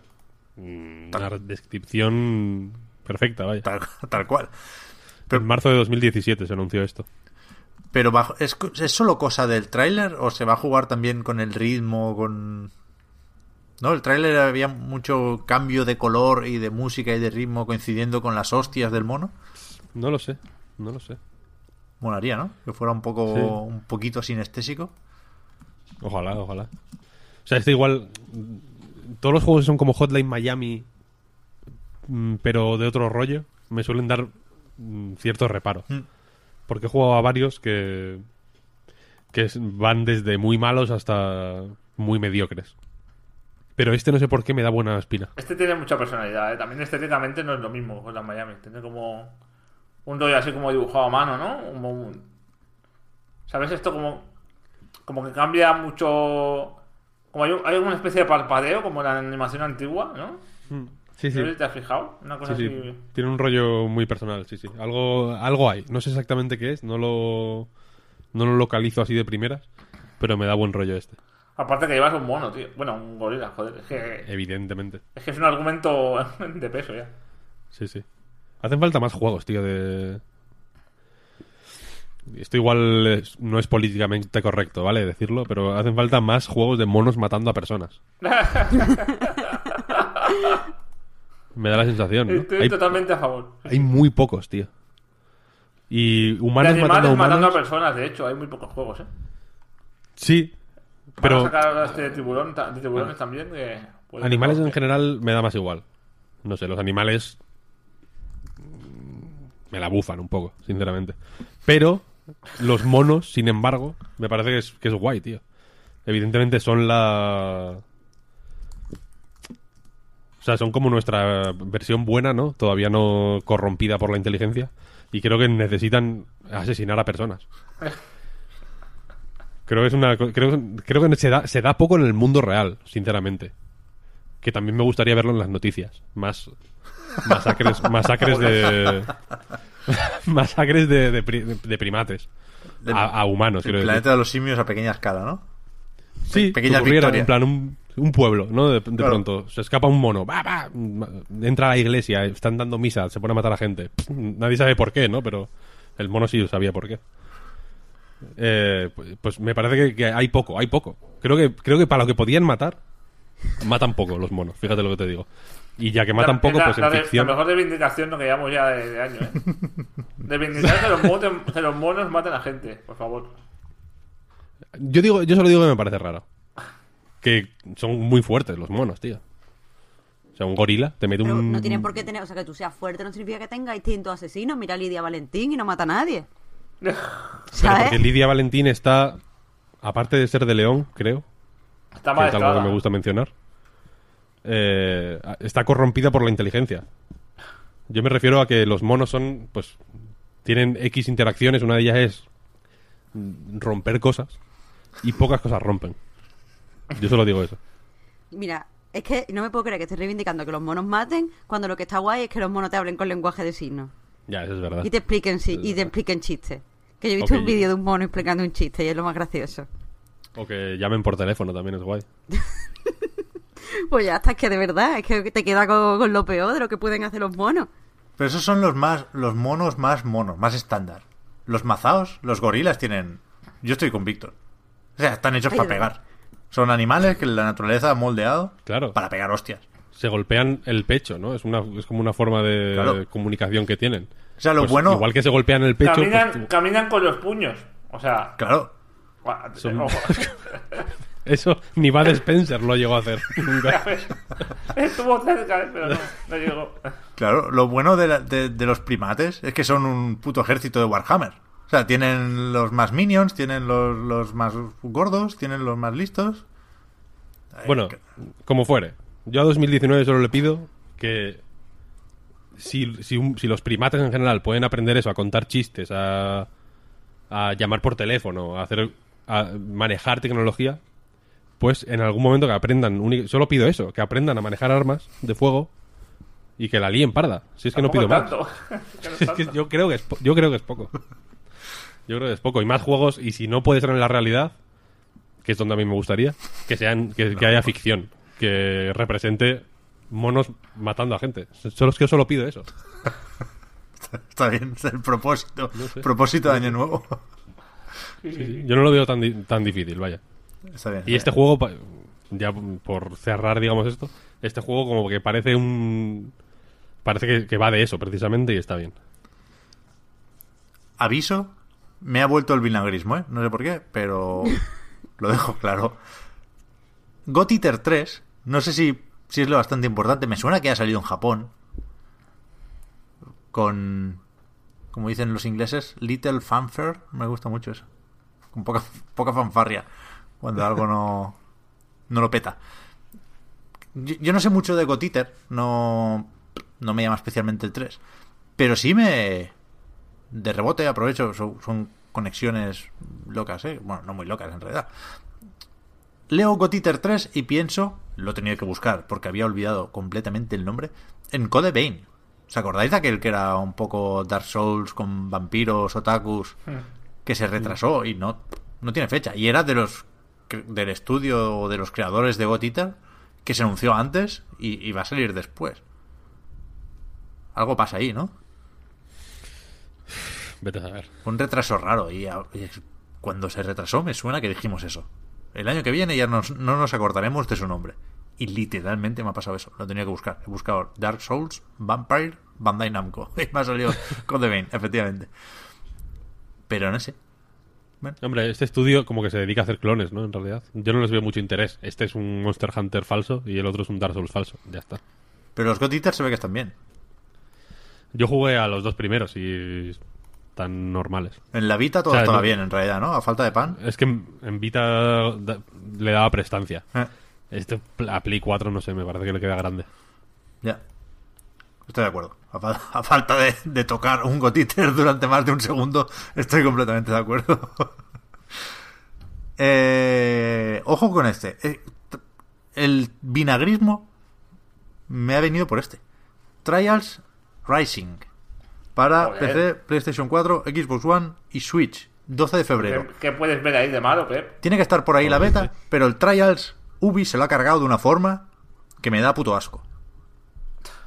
Y habrá fans, ¿qué pasa? A ver. habrá fans del Trials que no estén de acuerdo y con Trials, bendito sea, siempre nos queda lo del editor, pero después del 2 y del Evolution empezaron a hacer pirulas porque es Ubi y tiene que hacer de Ubi y tiene que meter mierdas en el futuro y tiene que meter el Trials of the Blood Dragon y ahora tiene que meter esto.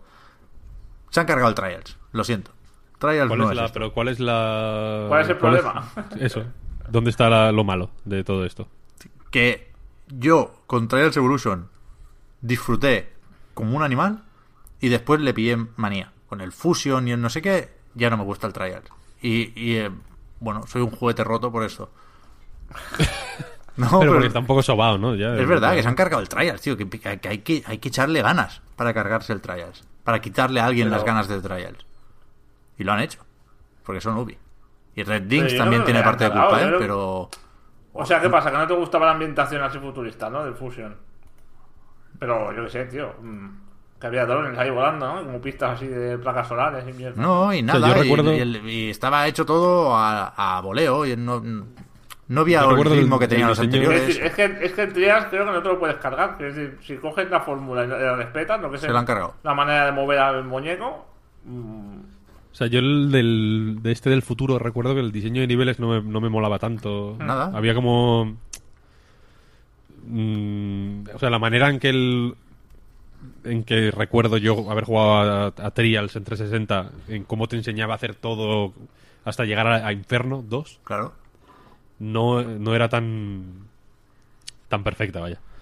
Y en el, en el veis, Evolution sí se, es jugaba, se jugaba con la duración de las pistas. De repente, cerca al final, había una larguísima, que no era especialmente difícil, pero era no una prueba de resistencia, como, como las 24 horas a pequeña escala, que no. Por tramos no era difícil, pero coño, estar un cuarto de hora corriendo sin caer, ahí, ojo.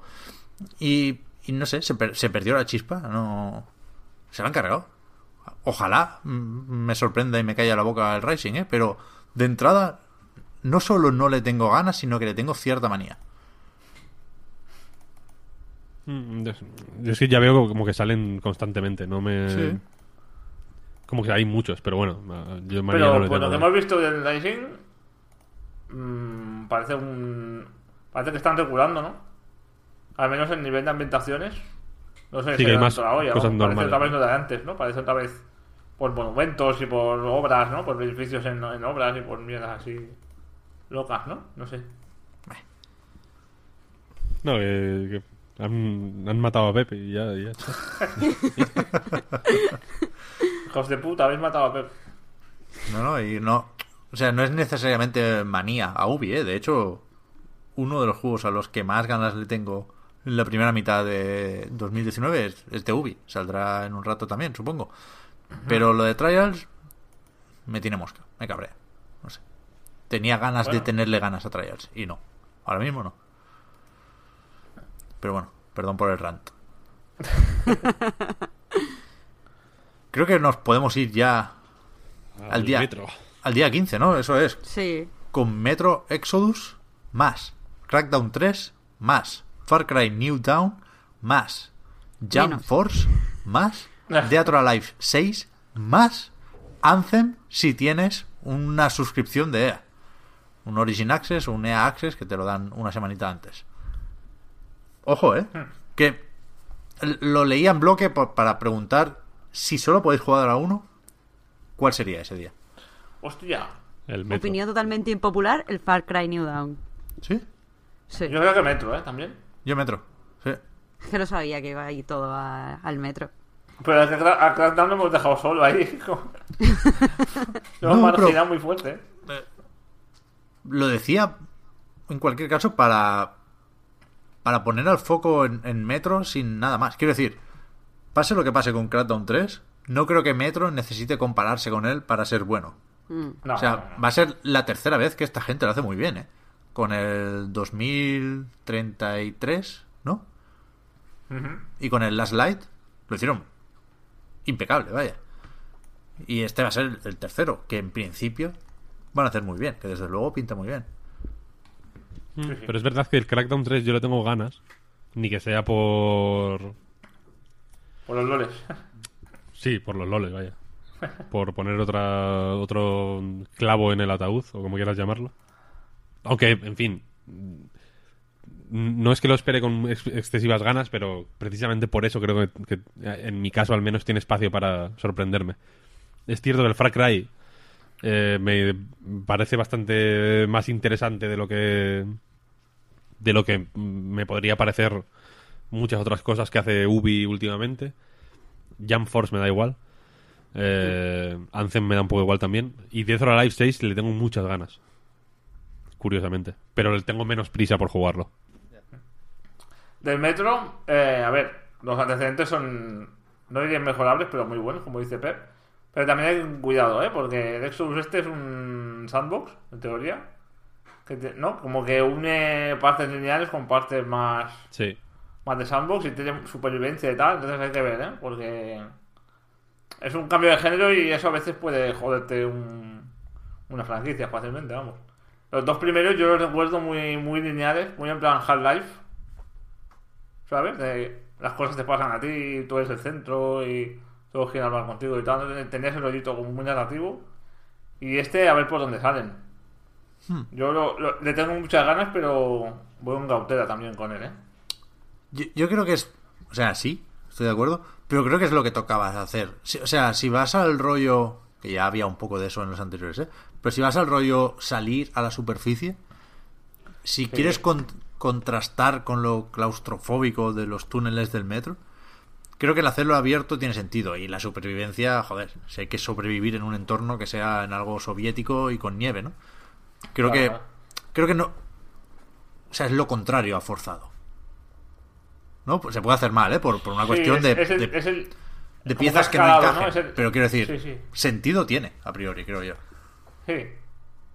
En principio sí, es como el, salto de calidad, ¿no? Digamos, para hacer algo un poco más grande y más. Aparte también, eh, la fórmula ir por túneles, mm, joder, pues está muy bien, ¿no? Pero también se agota. Entre todo Claro, claro, claro.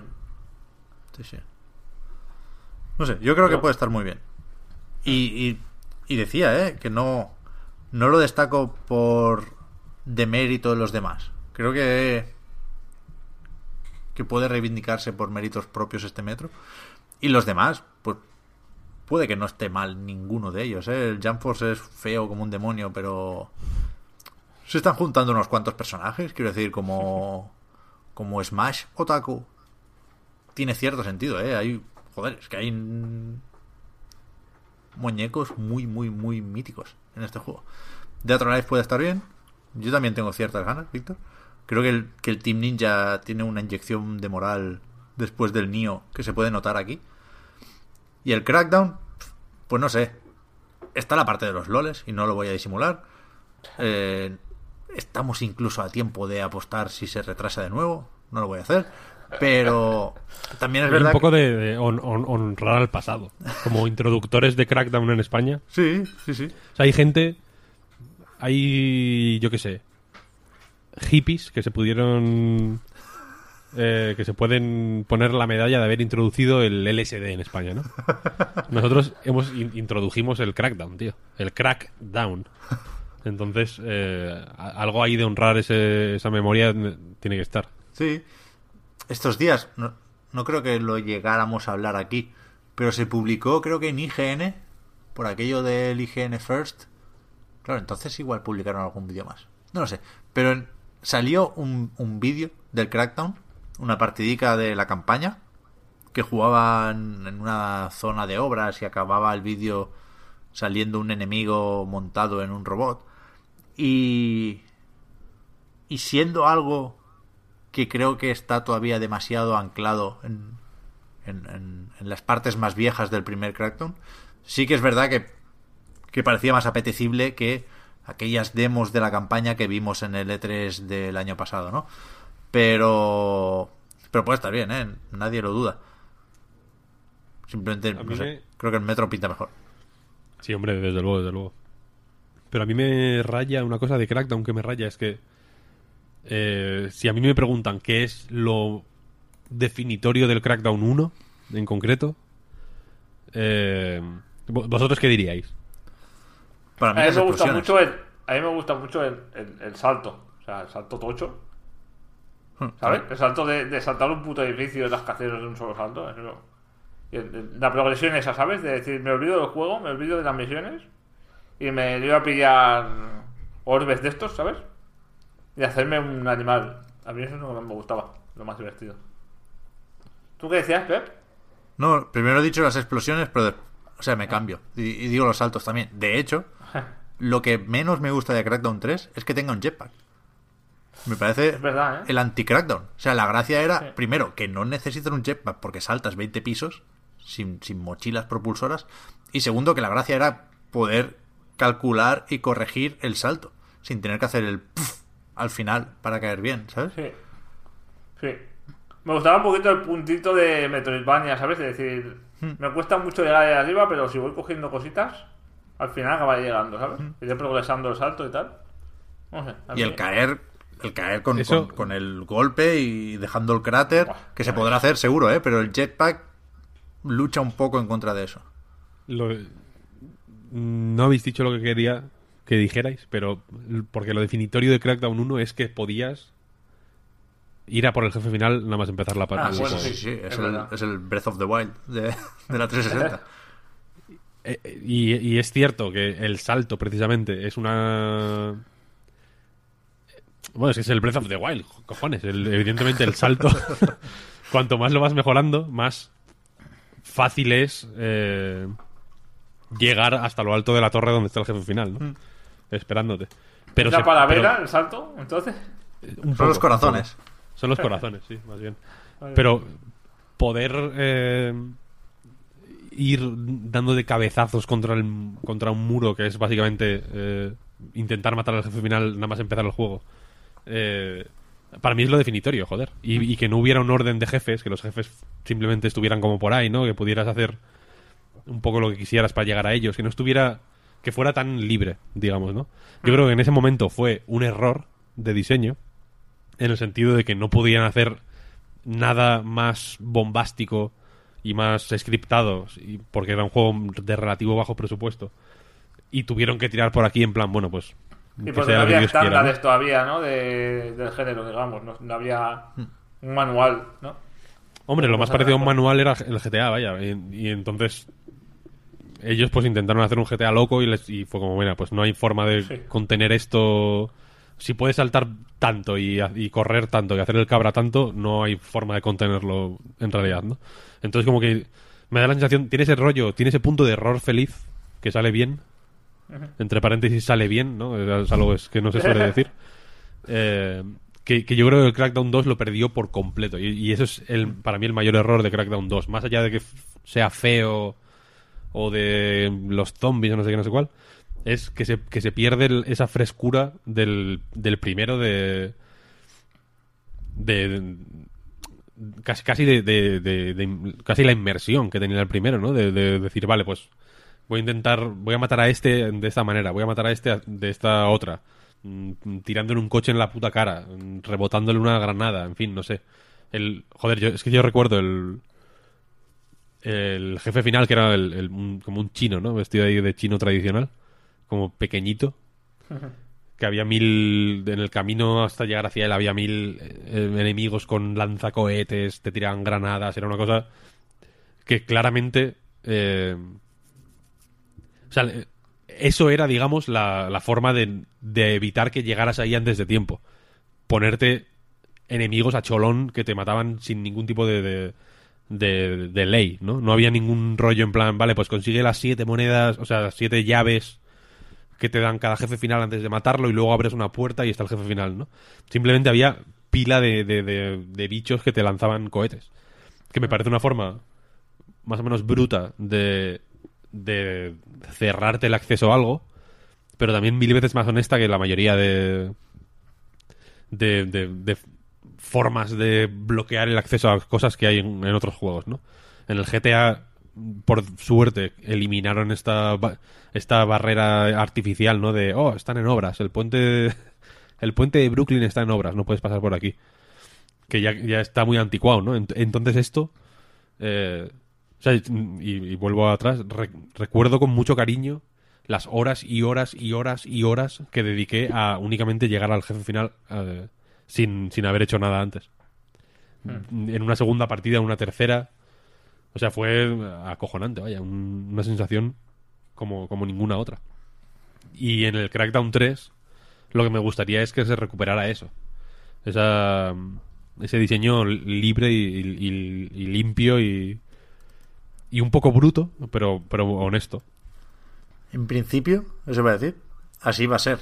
O sea, estoy, lo he buscado ahora rápido. Y en el E3 de 2017 se ve que alguien de Microsoft dijo que, es- que efectivamente puedes ir al jefe final nada más empezar en Crackdown 3. Goti. No sé si ha cambiado algo desde entonces, pero, pero, pero 100% a tope con lo que has dicho, Víctor. Y, y creo que creo que lo no sé si empezó como error, puede que sí, pero creo que aquí lo han sabido ver realmente. Y, y me parece guay que lo mantengan, es verdad. Sí, sí, sí. sí. Yo en segundo lugar estaría en con Mazda, ¿eh? También. O sea, después de Metro me interesa mucho Far Cry New Dawn. Claro, precisamente yo lo decía, Fran, porque cuando estuvi cuando salió el anuncio, estuviste hablando de él y lo del este de usar el mismo mapa y tal, y ve la diferencia entre los 15 Ah. años, ¿eran? Sí, Eh, o, o o 20 17, o lo que fuera, no me Sí, sí. acuerdo. Que han pasado y me, me llama un montón. O sea, aunque sea por, por ver las diferencias y por explorar el mismo sitio, pero con otro aspecto y tal, a mí me. Yo qué sé. No me parece tan Eh. mala idea. Además, el universillo ese que se han creado posapocalí- posapocalíptico, que es un poco. Sí, eh, pues apocalíptico cookie.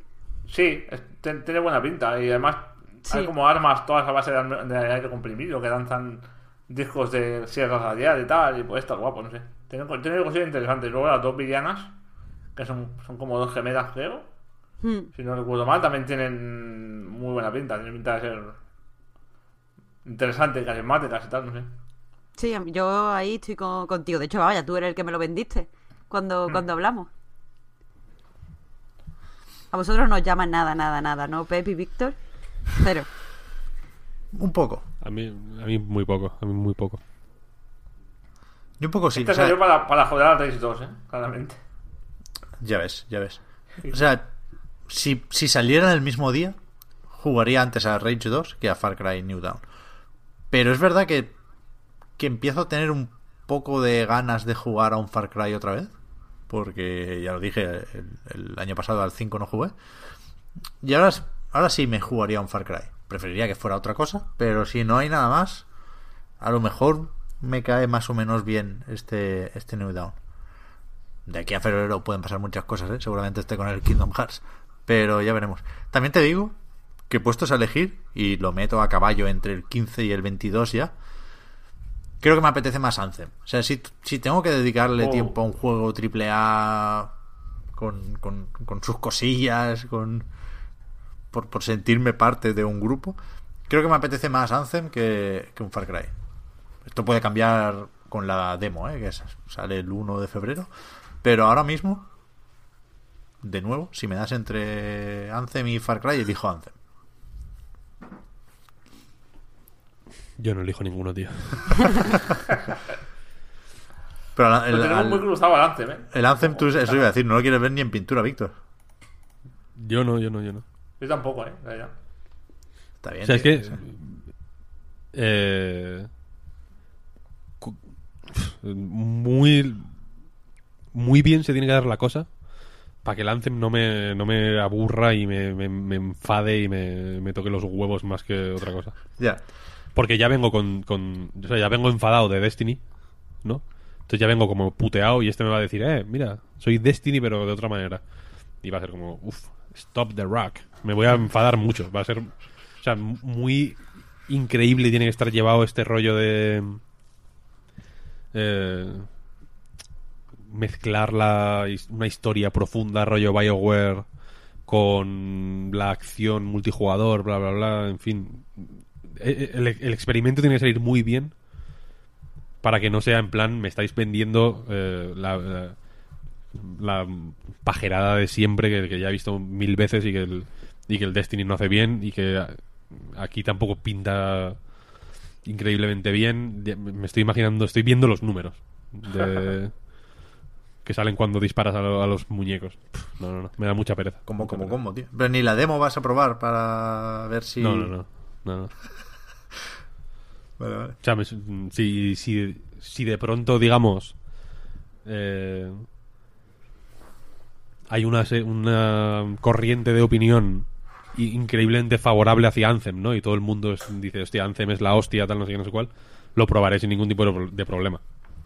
Y, y seré el primero que diré, joder, con lo poco que lo esperaba y lo mucho que me ha gustado, ¿no?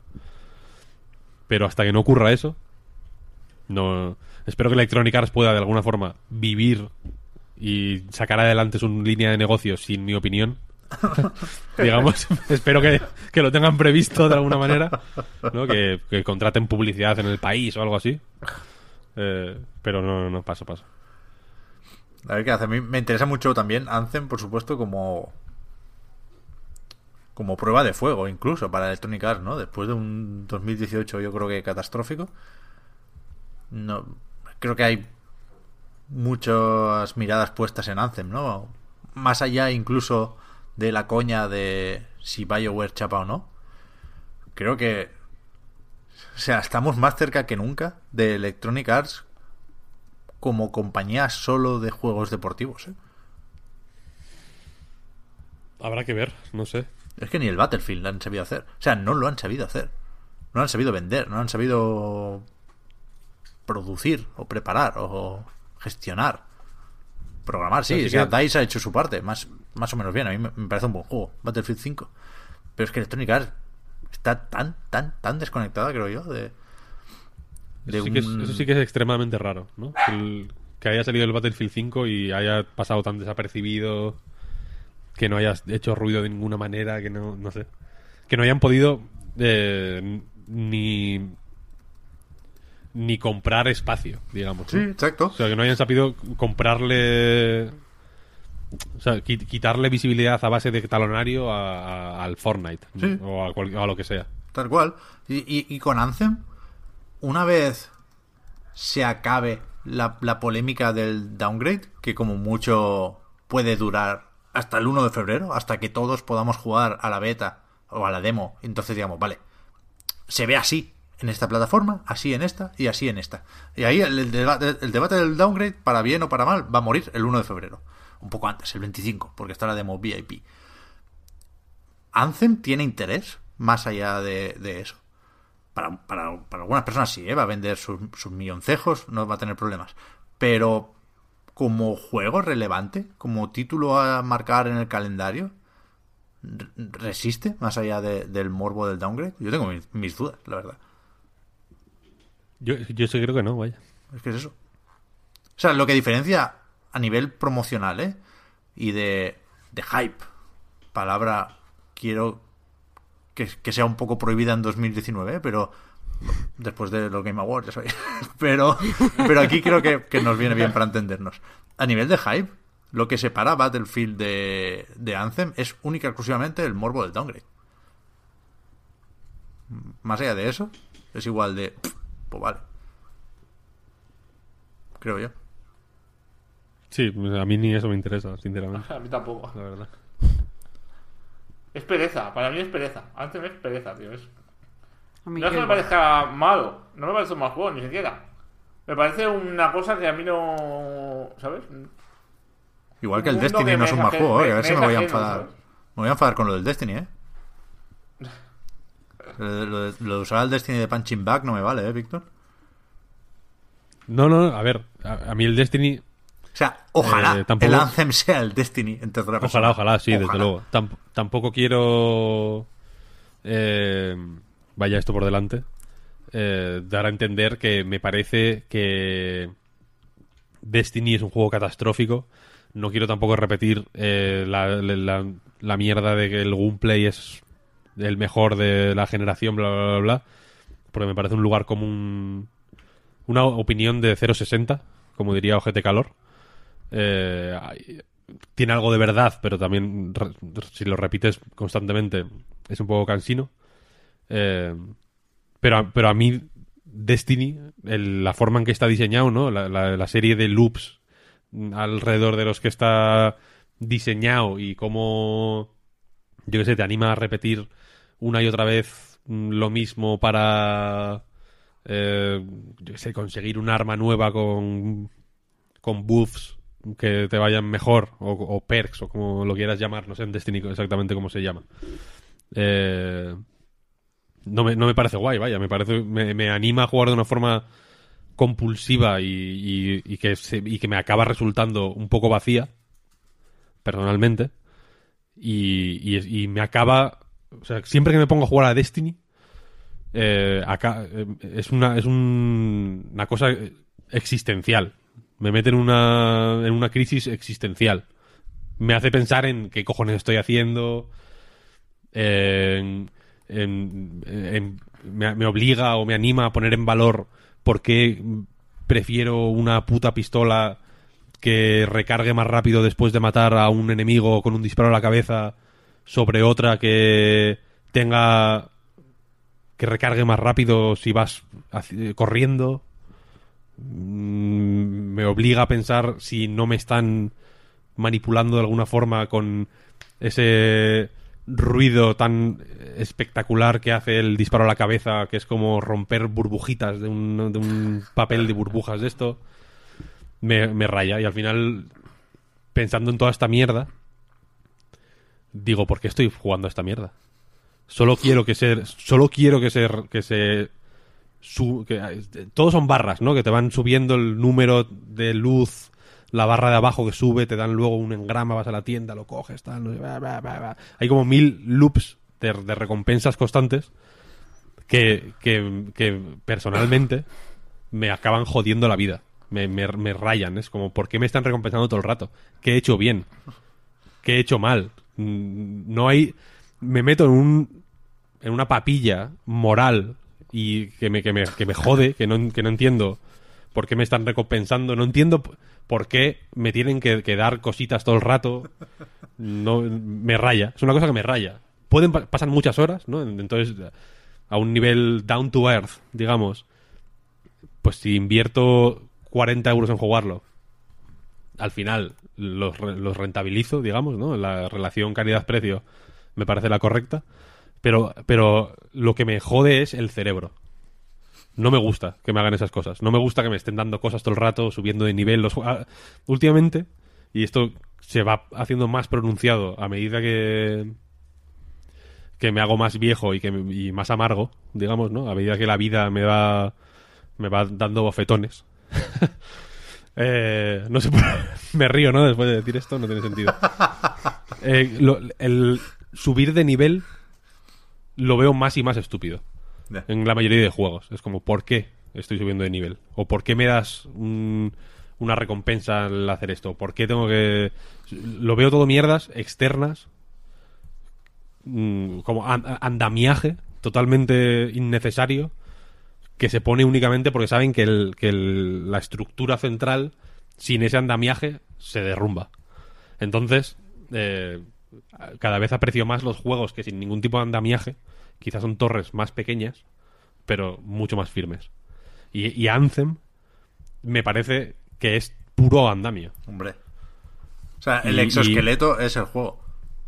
Por eso, por eso. Sí, sí, sí, lo, veo, claro. lo veo andamio puro. Sí, sí, sí. Sé Eso- que eso si quitas claro. el andamio, lo que hay es nada. Igual es la gran. eh, yo que sé, igual es esa la, la, gracia de toda esta mierda, ¿no? Es cuando quitas eso, al final no había nadie al volante. Pero, pero me. No sé si se entiende la metáfora del andamio, vaya, pero yo que sé, en el. eh, jugando al. Doom, por ejemplo, ¿no? Al multijugador del Doom. Yo sé que. Solo que los desbloqueables y los skins y y la- los niveles y los rangos y bla bla bla bla, bla son un andamio que lo que viene a suplir es pues que saben que la gente no va a jugar a esa mierda si no hay si no hay andamio ¿no? en plan bueno ¿para qué? pero sé que hay una torre que es el single player otro de Bethesda que es el Quake Champions por ejemplo es puro andamio también no hay, hay no hay confianza si quieres decirlo de esa manera en el juego en lo que es el, el juego no todo lo que hay alrededor del juego como para pensar que la gente va a jugar a eso, ¿no? En plan, es, ¿por, qué va a jugar alguien a esto, no? Si no, si no le das constantemente, ah, pues 500, no sé qué, un skin de no sé cuál, el puto baile de Carlton, tal, no sé qué. Si no le das toda esa mierda, como que no confían en que tú vayas a jugar a eso por el puro placer de jugar a eso, ¿no? Como, como se ha hecho toda la vida, de- por otro lado, ¿no? Y, eso, y, y Anthem es, es- un juego que, que, me- que solo me, me hace pensar en eso, ¿no? En que me van a estar. eh, van a estar. Igual están queriendo apuntar a la luna, pero, pero con, apuntan con los 10 dedos al mismo tiempo, ¿no? Entonces solo puedes ver los dedos, ¿no? Solo puedes ver el combo, combo, combo, combo, los numericos, el, el loot, el no sé qué, no sé cuál, no sé cuál. Y, no me- y me raya, vaya. Por eso digo que muy centrado tiene que estar todo lo demás y muy increíble tiene que ser la experiencia narrativa y bla, bla, bla, para que, me- que a, a mí personalmente me, me llame la atención lo más mínimo. Yo creo que, que ahí podemos encontrarnos todos, más o menos. Pero también me parece lícito, ojo, disfrutar del andamio, ¿eh? Y, y ahí está, pues, Sí, sí, total, total. esos millones Sí, de jugadores enganchados a, a- pues, yo el primero, ¿eh? Con el Honkai, a, a recompensas diarias y toda la pesca. Pero vaya, está claro que se entiende lo que dices, Víctor, y, y está claro que hemos visto poco de... Creo que hemos visto poco de Anthem en general, a pesar de que hay una alfa por ahí, porque yo no, no sé lo típico, ¿no? Tengo la imagen del robot sobrevolando una selva, e incluso un- una zona de noche, y el, paseíto por la plaza o el mercado aquel de, de cuando te cuentan la historia en primera persona. Pero no sé, por ejemplo, cómo caen los objetos. Seguro que lo he visto ¿eh? en algún streaming, pero no tengo Ni la imagen de los menús, ni la imagen de cómo, lo ca cómo caen eh, los equivalentes a los engramas. Me da la sensación de haber visto poco Anthem. Y, y quizá por eso también tengo ganas de probar la demo. Pero vaya. Con esto creo que podemos saltar a marzo ya. No sé si tenéis algún. O sea, algún indie por ahí, Marta, que se nos cuele en febrero. Es verdad que los indies suelen dar fechas un poco Claro. más cerca del lanzamiento, ¿eh? Y también, pues es evidente que en enero, porque ya estamos ahí, hay muchos juegos ya anunciados. En febrero, pues, de unido también. En marzo se nota que, que todavía queda, ¿no? Eh, Hay unos cuantos ya, pero, pero hay menos porque no saben cuándo van a salir todavía. Creo que eso, estoy mirando los 101 indies para el 2019 que tiene nivel oculto y hay millones de cosas que me interesan, pero con fecha es que está lo que hemos hablado, el, o sea, los que hemos hablado ya, el Bane este, el Sunless Sky, el Ape Out, The Occupation y muy poquito más. Hay una cosita de febrero, que no sé si la habéis visto, que es el Ghost of a Tale en consolas. Ah, Este vale, es el porque salió el que- año pasado. Claro, este salió en PC, pero creo que requería un PC bastante tocho porque se ve muy bien. Y yo tuve que pasar de largo y estaba esperando a que salieran consolas y por eso me interesa bastante. Que es Mm, el es juego aquel del ratoncito, ¿os acordáis, no? Sí, sí, sí. Que Era se ve súper- increíble. Súper gracioso. Sí, sí. Y nada, no, quería señalarlo como cosa interesante también, a tener en cuenta. No, no, sí, está, está chulísimo. Y es un juego, yo no lo puedo jugar en mi ordenador porque tengo un Claro. notebook, pero lo he visto en un ordenador potente y es una preciosidad, es una monada. A ver. Pero es verdad que tampoco ha. Ha generado muchísima euforia, ¿no? O sea, No, no, no. no, no voy a decir que desconfíe, ni mucho menos, ¿eh? Pero es verdad que cuando un juego sale antes en PC que en consolas y está muy, muy, muy bien, a la versión de consolas llegamos sabiendo eso, ¿no? El caso clarísimo, el de Hollow Knight el año pasado. Y, y con Ghost of a Tale no, no tengo esa sensación. No, no, No sé, a mí es que, a No. mí es que me apela mucho personalmente la estética que tiene. Sí, ¿sabes? sí, no, es muy- ¿eh? Muy chulo. Y creo que en Metacritic se quedó con un notable, uno- entre un 7 y un 8, una cosa aceptable, ¿sabes? Sí, sí, sí. Que tampoco espero que sea la, la monda, ¿sabes? Pero Ya. le tengo ganillas, a ver. Aunque bueno, de juego de ratoncicos del año pasado está el Moss, que no solo era bonito, sino que Mm. era súper cortito y súper tierno. Que ya por recomendar. Sí, sí. Pues eso, en marzo. Aquí pone que el día 1 sale el Touja Manel. No te lo pierdas, ¿eh? Que... Sí, sí. Joder. Mira que me gustaba a mí el de Mega Drive y este no me entra, pero... Pero ni de lado. A ver qué tal. Yo creo que va a cumplir con el Kickstarter y, y tal, tal... Tal y como sale, van a, a recoger la paradita y para y pa casa. Y hasta aquí ha durado la broma. Tiene pinta, tiene pinta. Después el Left Alive, no sé muy bien qué pensar de él, porque creo que o Square Enix esconde algo, o nos quiere sorprender, o no nos quiere enseñar de qué va la cosa, pero de nuevo, en los trailers yo me quedo muy igual, parece... Recuerdo uno de los últimos trailers que salió, que me pareció malísimo como trailer, porque todo lo guay sucedía en cinemáticas. Veías a los robots, ¿no? Que, que además se vende como como, bueno, como un juego de robots, porque hay mucha gente aquí metida que había trabajado, que es conocida sobre todo por, por juegos de robots, ¿no? Los diseños de Shinkawa, para empezar, cosas del Armored Core y compañía. Pero después todo lo que hay de gameplay es gente corriendo y escondiéndose detrás de cajas, que me parece mucho menos apetecible. Entonces tengo que pensar que es una mezcla de ambas cosas, pero no, no, no, no sé hacer un esquema mental del juego y me pone muy nervioso esto. Porque Hombre, el- me gusta el cuando es, director es- cuando va a sorprender, pero claramente no parece la intención del Left Alive. Habrá que ver, yo le, yo le tengo muchas ganas a este, la Sí. verdad. Sí, el... El director es el mismo que el del primer Armored Core, por ejemplo. Sí que... No sé, o sea, hay, hay el equipo, digamos, que tiene potencial, yo creo. Sí, sí, sí. Pues yo lo he escrito en dos o tres noticias, porque me parece llamativo y me parece una premisa muy interesante. Pero es que después ya, en- cuando me toca comentar el tráiler, ya no sé qué decir. Porque me parece hiper soso todo lo que se ha visto. Además, técnicamente muy de Play 3. No, no- no- No, a, mí me- a mí los gráficos me encantan de ese juego. ¿Sí? Me encantan. Sí, sí, sí. Se ve como me gustan a mí los juegos. Como leer Defense Force y compañía. No, hombre, pero tiene un rollo como Capcom Xbox 360 Sí, son los, los Planet 1. que me, que me flipa. O sea, me parece la estética perfecta. Pero de la humanidad, quiero decir. De, de todas las escuelas mm, pictóricas que ha habido en, el- en la historia del mundo, de todas las escuelas de diseño gráfico que han existido, eso me parece lo mejor. Y este me recuerda un poco, la verdad. Pero como, me- como más apañado. Em, em, Sé por dónde vas y, y me podría apuntar. O sea, me gusta el- ese rollo que tiene un punto incluso de Metal Gear Solid 3, ¿no? Pero las animaciones me chirrían un montón en este. Pero bueno, No sé, yo, a mí me mola. Veo los personajes raros que no sé, que no sé qué, de qué palo van. Hay uno así como que se ríe. Guay, guay, me mola, me mola. No, me mola, me mola, es verdad. Es, es cierto que parece muy de esconderse detrás de las cajas, ¿eh? sí. a nivel de gameplay, pero habrá que ver. Después del día 3, nuestros amigos peceros tienen una alegría con el Total War Three Kingdoms, en principio, lo de la alegría. Creo, quiero suponer, porque los Total War molan. Yo creo que el rollo este chino o asiático le puede venir bien al, a los gráficos de Total War, ¿no? Cambiar un poco los paisajes.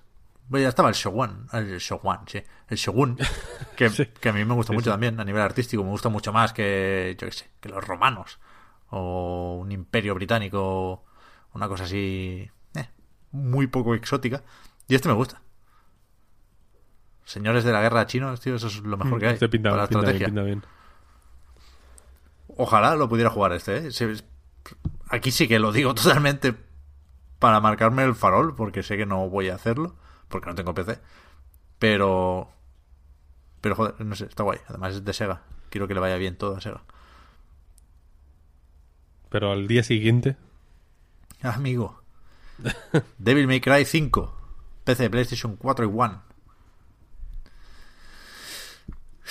Vamos a hablar de Bayonetta, ¿no? Un poco, Víctor, ¿o qué? sí, sí, sí, sí, sí. Yo es que tengo un problema. Aquí, bueno, ya lo he dicho muchas veces, ¿eh? No, me estoy notando ya muy pesado. Pero lo, he hablado mucho con el Puy también. Y Devil May Cry 5 tiene el problema, para mí, para nosotros, de que no es Bayonetta. Entonces, distintos a propósito, porque Chuno así lo prefiere. Pero yo el Devil May Cry 4 lo estuve intentando jugar hace poco y lo dejé. Pues se me hizo bola. Y, y puede que tenga el mismo problema con el 5. Voy a, voy a esforzarme más con el 5 que con el 4, ¿eh? por supuesto. Mm, hombre, no sé. Yo le tengo muchas ganas a este, la No, no, yo, también me estoy escuchando y me quiero pegar, ¿eh? No, o sea, no me pego porque hay que seguir con el programa. Para mí es de los tres más esperados de, de este principio de 2019. Pero la, la demo me... No me entusiasmó. Me gustó, pero no me entusiasmó. Y si fuera... O sea, recuerdo la demo de Bayonetta, por ejemplo, y es otro rollo. Es otro rollo. Bueno, es que la demo de Bayonetta la jugamos como... Más que a muchos juegos que han salido en Imagínate. 2018. Imagínate. Pero creo que Devil May Cry necesita. Y eso es bueno también, ¿eh? Y eso sí me gusta que sea distinto a Bayonetta. Devil May Cry 5 nece- necesita verse con todo el conjunto, ¿no? Con Nero, pero también con Dante, también con V, que puede estar gracioso. El, el último tráiler con V me gustó bastante. Y, y creo que le viene muy bien ser un juego grande, ¿no? Que, que necesite juntar muchas cosas para coger forma. Y en ese sentido, pues bueno, pues es normal que la demo no enseñe todo lo que propone el juego, ¿no? Pero, pero vamos, que sí, que tengo muchísimas ganas del May Cry. ¿Qué coño? Dicho esto, eh, no, no sé cuándo fue la última vez que jugaste a Bayonetta desde el principio, pero también, o sea, Bayonetta tarda en arrancar, en- o sea, en coger la forma que, que, que, que todos amamos. Ya. En el sentido de que al principio es mucho más lento. Es. O sea, me- yo he empezado X partidas, por lo que sea, en, en plan entre PC, Switch, tal, no sé, no sé cuál. eh, más o menos recientemente.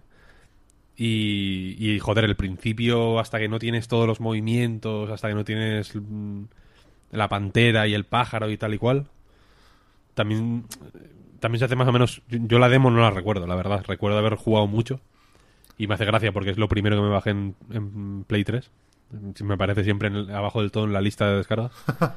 Eh, pero, joder, imagino que sería muy, muy, muy distinto a lo que a lo que yo juego ahora, que es una cosa totalmente diferente.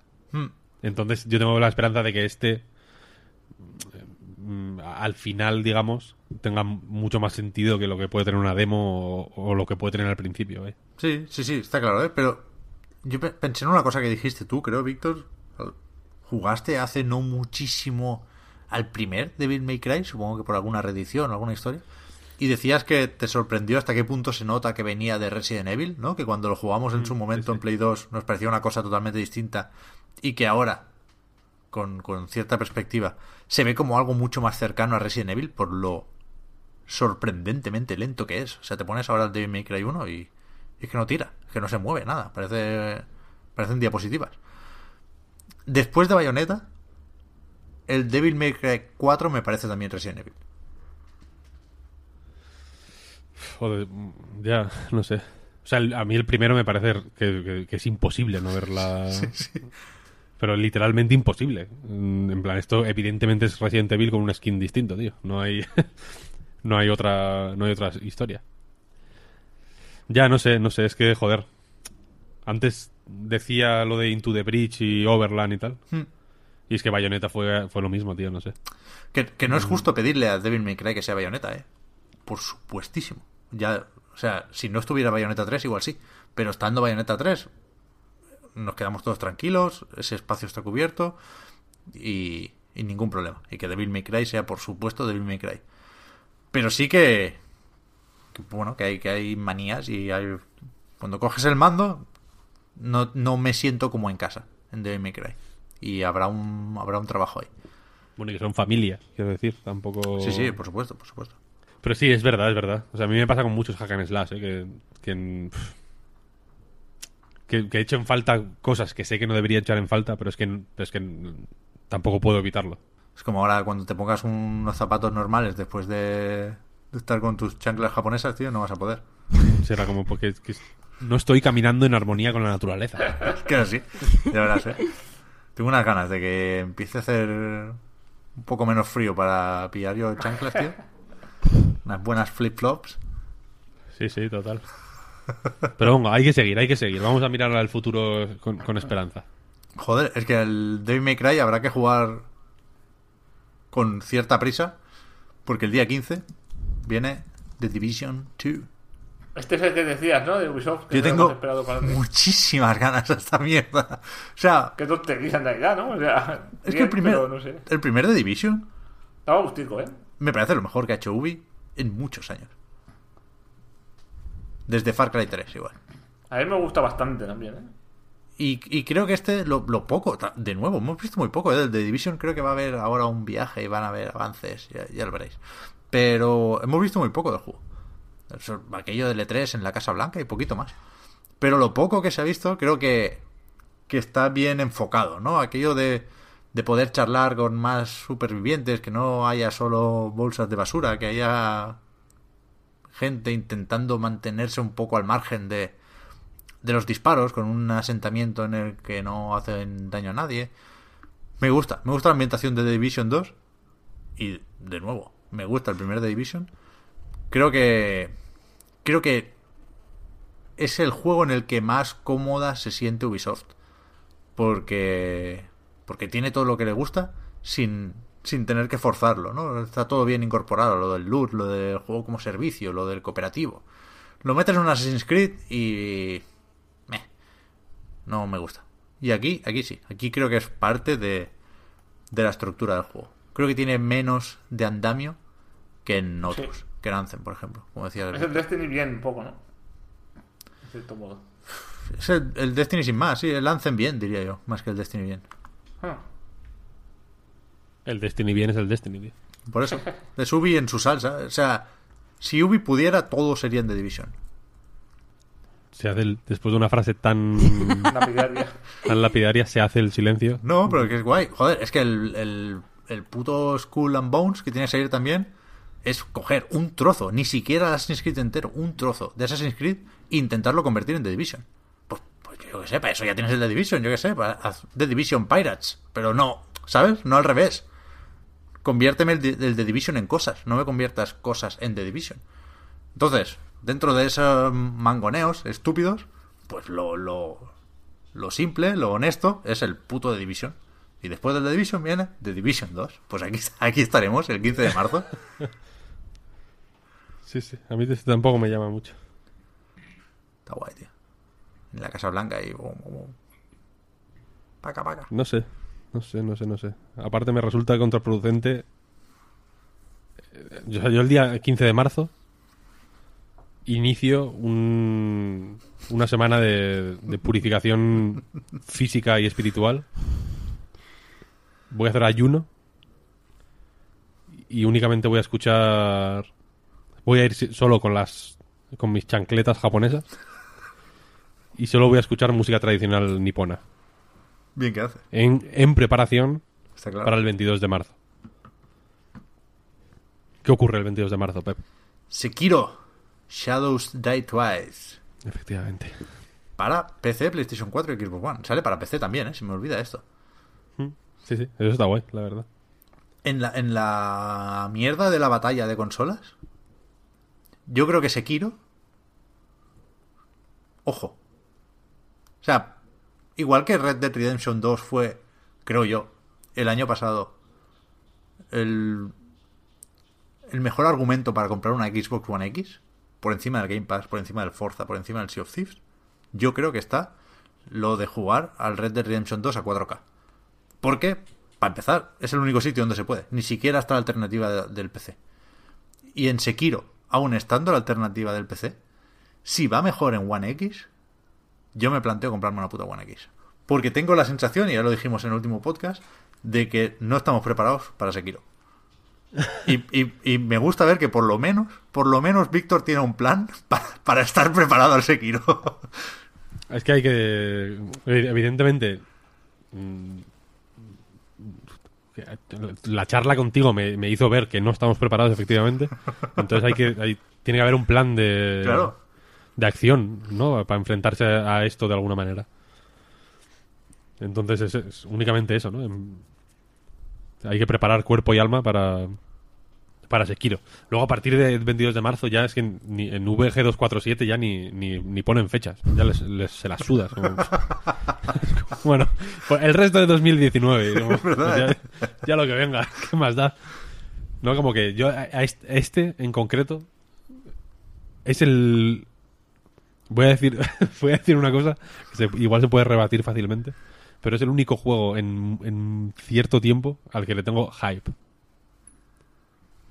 No me había pasado con, con, con prácticamente nada.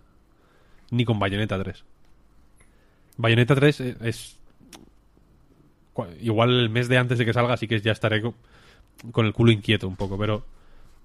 Pero este llevo meses y meses y meses obse- obsesionado, pero obsesionado de verdad. Así que. Ojalá llegue marzo ya.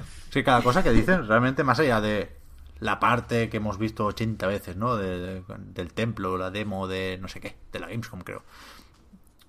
Todo lo que dicen de Sekiro es de, puf, Goti. Lo de Sí, total, total. querer representar el choque de las espadas y las chispas, bueno, Goti. Luego lo ves y psing, psing, psing, realmente, o sea, es increíble cómo paras en ese juego y cómo se chocan los aceros, ¿no? Mm, Sí, sí. En, From y los japoneses en general son muy de están chalados en realidad les salen esa es otra de mis obsesiones últimamente les salen los juegos de puta casualidad a esta gente porque les preguntas cómo lo has hecho oye cómo esta maravilla de que abras un atajo y tal la estructura conectada el riesgo recompensa ah no no no queríamos hacer que se chocaran las espadas y ya está Y a par- a partir de aquí salió salió todo lo demás me flipa Esa- cómo, cómo lo hacen esto es los la- japoneses Esa es la gran belleza Sí, sí, sí. que yo, que yo veo en el Sekiro. Porque efectivamente, eh, a, la que ves lo del choque de las espadas, que para mí es efectivamente antes y después, en la, en la, en la relación de uno con el juego, eh, es, que es, es que es así. Y, y todo, como que va- vas viendo cómo todo gira alrededor de esa idea. Y me, y me parece brillante, pero brillante totalmente. Sí, sí. Mucho mejor que, que es que ahora, quiero decir, Pep, ahora tú piensas lo de combo, combo, combo, combo. que, es que está claro que Y es que parece Gandía Shore, colega, al lado de esto, ¿no? Es como, es como una, Es un vulgar, jardín, es vulgar. un jardín, está- un sea, jardín japonés, ¿no? Con, un- con una fuentecilla de estas que tienen un bambú que va para arriba y para abajo cuando le cae el agua, ¿no? Y lo otro es, en el local de al lado, eh, Super Short, tío. El- el- la versión de, de Jersey Shore, que es como un great, un Smash Bros. de, de todos los Shore. ¿Esto ¿No? existe? Es, es como una cosa... Sí, sí, claro, claro. No. Hay gente de Gandía Shore, de Acapulco Shore, ¿sabes? No, no, Es yo, como el yo Smash- el Smash Bros, digo totalmente en serio que yo creo que es que los japoneses saben hacer los juegos de otra forma y lo saben hacer mejor y que aunque haya muchísimas cosas que nos puedan gustar de otros juegos, al lado del diseño japonés son vulgares y los aceptamos como tal, igual que nos comemos la hamburguesa de forma vulgar.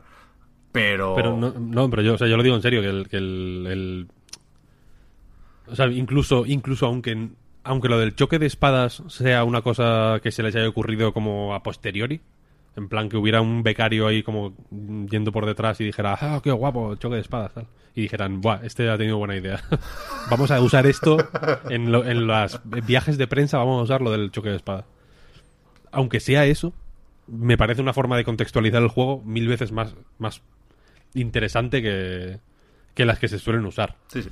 Incluso los japoneses, quiero decir. O sea, que en, que en este juego creo que ha sido un acierto prácticamente todo, ¿no? El, cómo, cómo se ha cómo se ha ido presentando, cómo han ido mostrando incluso las cosas que han ido mostrando para eh, desligarlo primero de los Souls un poco y luego ya para ir dándole como su propia personalidad y que y que y, que se pueda hablar de él como de una cosa totalmente independiente. Me parece bien, bien acertado bien todo bien. Todo bien todo bien. Sí, sí. Es que no es que ya está ya está Mm, se acabó el podcast venga deja- dejamos de grabar Yo no. Tiene algo de corazonada esto, ¿eh? Y también de venirnos arriba y de, de querer tenerle ganas a las cosas. Pero yo no me puedo imaginar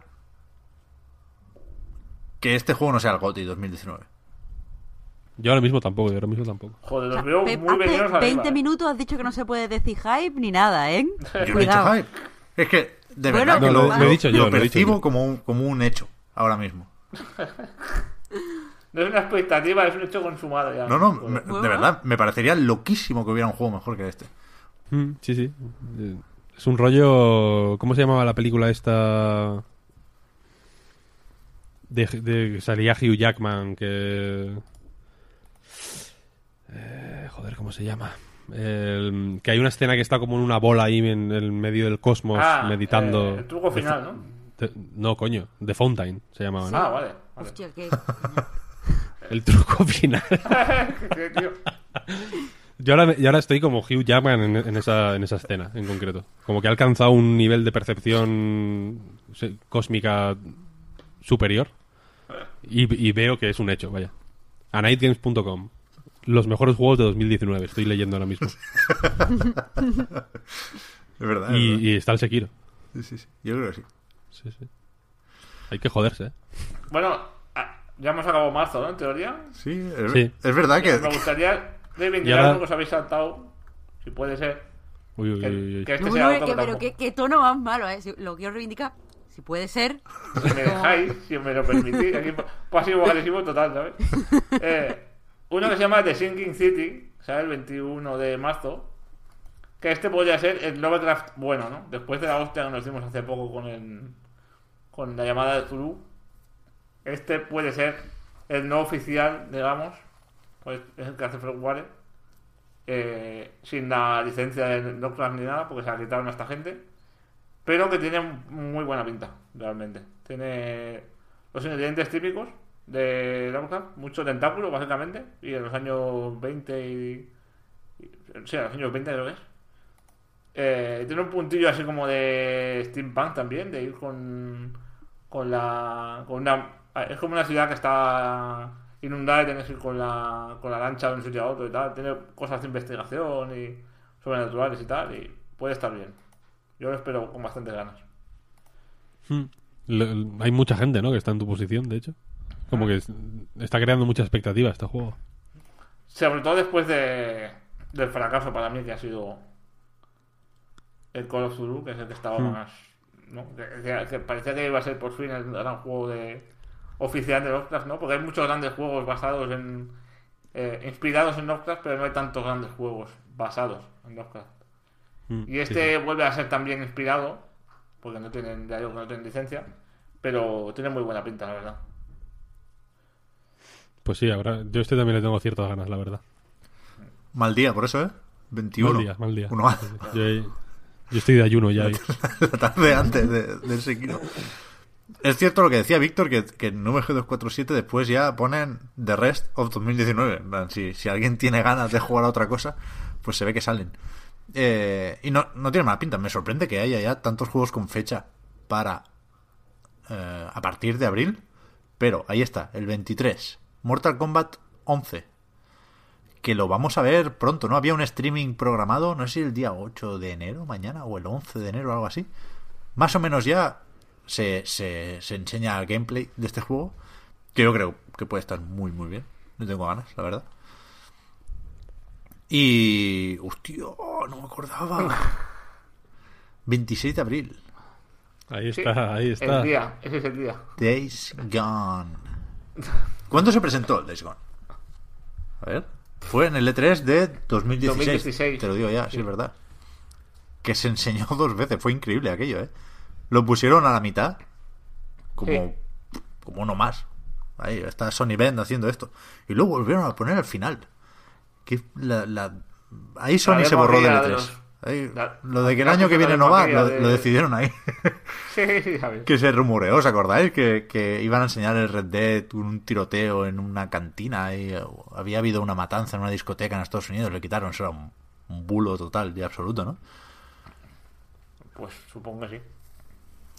Pero es verdad, tres años después, por fin. Eh, espera, que me lo sabía el nombre. Deacon St. John llegará con su aventura a PlayStation 4. Estoy detectando cierto cochineo ahí que no me gusta. ¿eh? No, no, no. No, no, para nada, para nada. vale, vale. Yo lo he dicho muchas veces, lo espero con muchas ganas, pero no quiere decir que vaya a ser ni de lejos un candidato a GOTY ni nada. O sea, me apetece mucho porque he visto cosas que no he visto en otros juegos. Aunque sí he visto muchas cosas también que he visto en otros juegos. He visto ideas que me interesan y que, que puede estar bien, no sé. Yo siempre uso el mismo referente, ¿no? Para mí es un The Walking Dead, la serie no oficial, ¿no? De hecho, que el tío sea motero, pues da bastantes pistas, ¿no? De en qué personajes se han basado un poco, creo yo. Y. La serie de The Walking Dead no es ninguna maravilla, desde luego.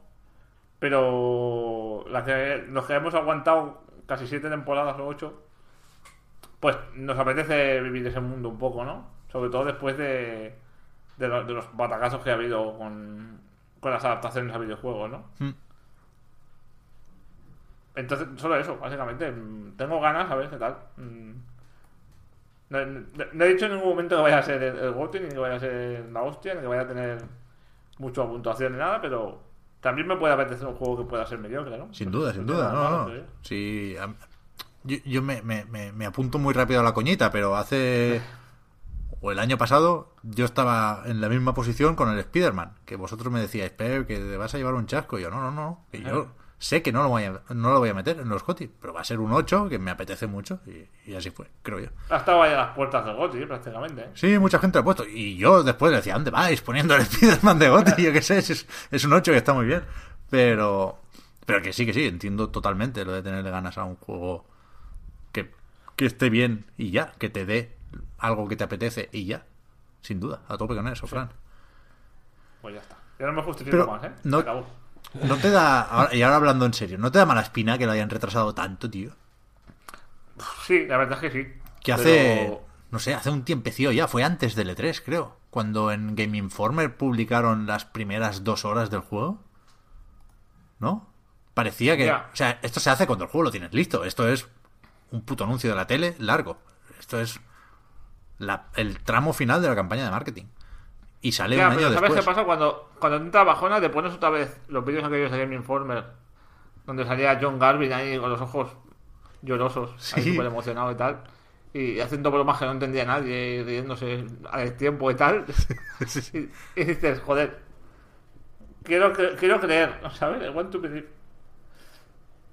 A mí me quita el, el, es que me colega, cae muy bien su, su director, la verdad. Eso sí, eso sí. Yo le deseo lo mejor. Pero el colega, Fran, ese es de no haber repasado. Ya, Que- Que tiene la calva tatuada, tío. Eso no. sí, sí. Ese se tendría que haber quedado por el camino. La mala influencia ya. Sí, Sí. ya. Pero bueno, tú, a ver, el Days Gone. Está también el Rage 2. 14 de mayo. Hostia, es que es muy tarde, eh. Va muy tarde con el Rage. Pero ¿por qué, hombre? Por... ¿Qué? No, porque se les ha colado el Far Cry, tío. Porque hace como dos años que, que vamos viendo esto ya. Ya, ya, ya. Pero bueno, no sé. No, no, que va a estar bien, eh. Que va a estar bien. Team Sonic Racing. 21 de mayo. Goti. ¿Qué va? ¿Por qué no? Porque es peor que el Transformer, tío. Eso no lo sabes tú. Hombre, va por equipos. Quedas tercero y ganas. Esto, ¿A quién, a quién- quién se lo ha pensado esto? Está bien, tío, yo qué sé. Sí, Lo importante es participar, tío. todo, si nos divertimos, ganamos todos, tío. Esto es un poco Smash. Hostia, es que no quiero... Me flipa el Smash, eh, estoy disfrutando un montón. Pero que tengas que meterte en cuatro menús abajo a la derecha para echar, en este caso, una carrera solo, normal. O sea, la carrera normal va a estar súper escondida en el, me- en el menú del Team Sonic Racing. Va a ser Team Race, Duos, Team Race, Tag, Battle Race, no sé qué. No, no, yo voy, yo voy solo, yo o quedo primero o mal. ¿Eso dónde está? Y abajo, normal. Normal. El DLC. No, no, a ver, va a estar bien, va a estar bien. Yo creo que va a estar muy guay. este Está muy bien. Los de Sumo Digital es verdad que se les está acumulando trabajo, ¿no? Porque están con el Crackdown también. Este lo han tenido que retrasar. Yo creo que era un No, juego ya claramente ¿eh? para Navidades de, de Switch, ¿no? De vender mucho en Switch. Y bueno, Yo creo, de hecho, es- este me da la sensación de que mayo más bien es para llegar a junio que para... ¿Sabes? Que podrían haberlo sacado en marzo o en febrero. Pero que se iban a comer los mocos de una manera increíble y me parece más inteligente ponerlo cerca del verano que, que sacarlo ahí a la intemperie en, en, en marzo, ¿sabes? ¿Sabes lo que quiero decir? Como llegar a, a las, las, buenas notas. el regalo de Claro. buenas notas. Mm, Sí, sí. Porque entre medias hay mil cosas que no, que no tienen sentido. Este tiene más sentido como para jugar con los primos o con los hermanos, o- ¿sabes? Sí, Igual que el Crash, vaya. Claro. El Crash también sale el 21 de junio, un, un mes después. Y yo, yo creo que este sí que va a vender muy bien. Este lo tiene muy de cara después del Insane Trilogy. Sí, sí. Pero, ya digo, me parece que el retraso del Team Sonic Racing tiene que haber sido por una. ¿Cómo es eso? Causa de fuerza mayor. Porque. No sé, tanto a Sumo como a Sega les convenía mucho, muchísimo tenerlo listo a finales de 2018. Es que no lo entiendo. Y, de- y apuntaban a finales de 2018, de hecho, ¿no? Sí, sí, sí. A noviembre o algo así. Sí, sí. Pues, Una faena. Una este, sí que, este sí que lo veía de. Bueno, pues recorta tres o cuatro circuitos, recorta tres o cuatro personajes y los metemos. Gratis o no. Yo lo metería gratis. Durante los próximos tres meses, tío, yo qué sé. Y anda que no daba buena imagen. Ya, ya, ya. Pero bueno. Yo eh, a este le tengo muchas esperanzas, sinceramente. Me encanta el. El Transformer. Sí, a mí también. Y este. mm, necesito confiar en él. Es una cosa que me, me pide el cuerpo. Porque me gusta mucho Sumo Digital y. Y todo bien. Sí, sí, a mí también, a mí también. Después pf, hay más cosas anunciadas, pues que no... Me gusta lo de ir a lo que tiene fecha, porque todo lo demás es muy susceptible de ser retrasado y, y entonces volveríamos a hablar de ellos el año que viene y ya es, es un- una rueda mal. Y ni siquiera... Bueno, luego, si queréis, hacemos un par de apuestas sobre los que no tienen fecha, a ver si salen este año, ¿no? Pero hay, hay dos más que todavía están más lejos. Está Shenmue 3, con fecha a día de hoy, del 27 de agosto. Ni me la creo, ni me la quiero creer. Pero bueno, ya veremos. Y después, ojo, esto no lo sabía yo. Mech Warrior 5 Mercenaries para el 10 de, de septiembre. ¿Esto, ¿Esto es así? Lo voy a mirar en la Wikipedia, pero. Pero ahí está. Y luego ya, Eh, pues sí, lo típico, todo. hay muchos con Spring, muchos de Summer, muchos de más o menos por aquí, que no sé si hay alguno que queráis destacar en especial, y podemos juntarlo con, con, con eso, ¿no? ¿Por qué no habéis hablado del Cyberpunk? Por- porque tenemos dudas, yo por lo menos, de que salga en 2019. Ojalá, si sale, pues estará entre los mejores del año. Lo mismo para el Last of Us. Yo lo puse en mis esperados, ¿eh? En el artículo de mis esperados de, de, de esto que hemos publicado y lo puse un poco jugándomela, ¿sabes? También. Hay que, hay que creer en algo, quiero decir, es per- Claro. perfectamente normal Si no, ¿para qué vas a vivir, no? Claro, pero que es perfectamente normal, faltaría más, que luego nos pillamos los dedos, que no se sepa qué hay en la segunda mitad del año, ¿eh? Yo creo que va a haber poco, pero puede que, que, que haya mucho y que simplemente no lo sepamos, por supuesto. Hmm. Y que mejor, ¿eh? Porque bastante tenemos con, con esta primera mitad del año. Ya ves. El año pasado fue más en enero, ¿no? Que había más, estaban eh, Dragon Ball, ¿no? Hmm. Había, me recuerdo que como en enero se concentraron más juegos tochos y este año ha sido en febrero, ¿no? Parece. Uf, enero, febrero, ¿eh? este año son los dos, ¿eh? Yo creo que el, el- el- el principio frenético del año pasado, con Monster Hunter World, con Dragon Ball Fighters, efectivamente, con alguno más, yo creo que se va a alargar mucho este año. O sea, de aquí a finales de febrero, desde ya mismo hasta finales de febrero, es que es un puto no parar. Ya. No parar. Está muy bien. Yo creo que va a estar guay. Y después, pues eso. Ya veremos. Yo creo que va a ser. Y de nuevo, no quiero hacerme pesado. Pero que vamos a tener ya muy presente la próxima generación. Por filtraciones, por rumores, por trailers que no nos creemos. Esto se va a ver así en la Play 5. Esto en la nube. Esto en la Scarlett. Esto en la Anaconda. Nintendo ya lo hemos dicho aquí también, parece que se esté guardando muchas cosas para suavizar el impacto del anuncio de la revisión, que parece inevitable. Hombre, el... con fecha no tienen mucho, ¿no? En realidad. No, el Mario, ya está. El Deluxe. Por eso, por eso, que está sí, sí que está el Fire Emblem, Mm. que es más o menos esperable para principios de año en realidad. Sí. El Yoshi. El Yoshi, el Kirby este, ¿no? Que van a sacar también. Ah, no, no, no, ese era de 3DS. Me estoy liando. El... Sí, sí, sí. No sé, yo, yo tengo esperanza de que eh, Metroid Prime salga en 2019 también, de hecho. Y Bayonetta 3, mm, si no es que me corto las piernas, ya te lo digo yo. Vale, vale. Vale, vale. Hostia, se nos olvidó mencionar uno que creo que no tiene fecha. Que es el Dreams. No tiene, ¿no? No tiene El Dreams, fecha. es verdad. Que- pero tiene bastante pinta de salir ya en 2019, ¿no? Sí, están ahora sí. con, Están con la beta. con la beta, exacto. Sí, sí, yo creo que va a salir antes que el Days Gone, incluso. mm, La primera, sí, el primer trimestre quizá, ¿no? ¿Mm? Antes- para la primavera quizá, ¿no? Antes de primavera. ¿Mm? A ver.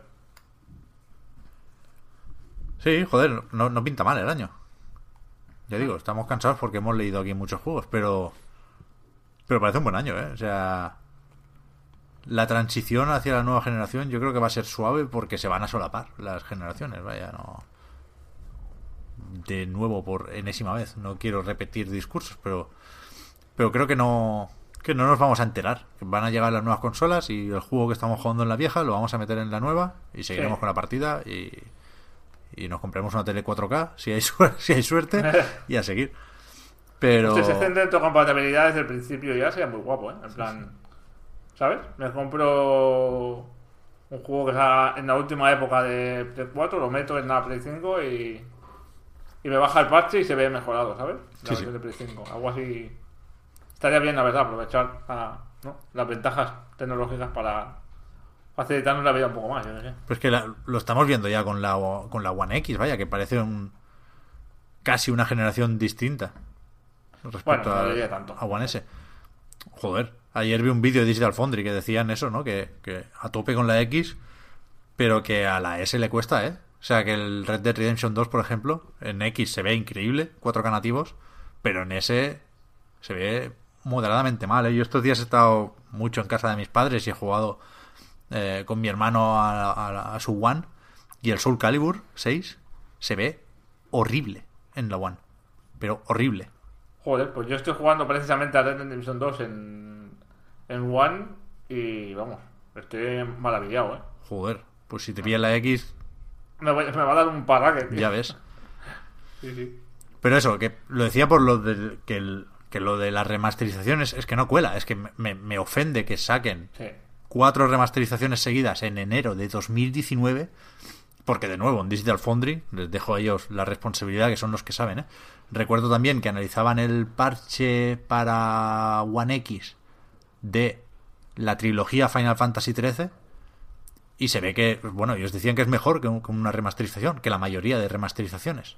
¿no? Es de esos retrocompatibles y mejorados en X y se ve que es un escándalo, vaya. Que, que, es- que se ven increíblemente bien. Y, y es eso, que las remasterizaciones se pueden aplicar por parche a estas alturas de la vida. Y, de cara a la nueva generación, pero vamos, sin duda, se tiene que hacer así. Hombre, Si habrá casos parche- y casos. Si no es un yo. parche, que metas el disco y se baje la versión de su consola y ya está. Claro, bueno, eso. Y sí, punto. Ya está. Yo imagino que habrá casos y casos, pero en general. Sí, yo qué sé, evidentemente. Hombre, el sonrojante, vamos, el, el bochorno que vivimos al principio de esta generación, yo creo que lo tenemos todo bastante presente todavía, ¿no? Para que no se repita, vamos. sí. Mm. ¿No? Que fueron todos remasters, era una cosa demencial, era ridículo. Sí, sí, esto no vale ya. Esto ya no vale, o sea, no valía entonces, pero ahora ya, con todas las consolas conectadas, entender cómo están ya y todo, no sé. Me parece. Me parecería muy fuerte, vamos, si lo intentan. Pues hoy yo estoy a tope con 2019, la verdad. Creo que pinta muy bien. Creo que pinta muy bien. Sí, sí. Nos hemos dejado mil juegos sin mencionar. Nos van a. Pero porque no, no tienen, y porque no tienen fecha mucho. O sea, sabemos que salen en el 2019, pero si no salen en la lista porque no tienen fecha, pues... Sí, sí. Es que habría que hacer un especial de estos de tres horas cada, cada tres meses, tío. Sí, no- Claro. Espe- especial juego sin fecha. Vete- vete Por, a eso, por ejemplo, de, lo- de los que yo más espero este año, no hemos hablado de ninguno, pero que claro, es que no tiene... Bueno, lo hemos mencionado algunos, pero que no tienen fecha. Es que, ¿qué vamos a hacer? Pues es que te pones a mirar y te vuelves loco, ¿eh? De varios bots. Buah, Voy a ver. Un montón.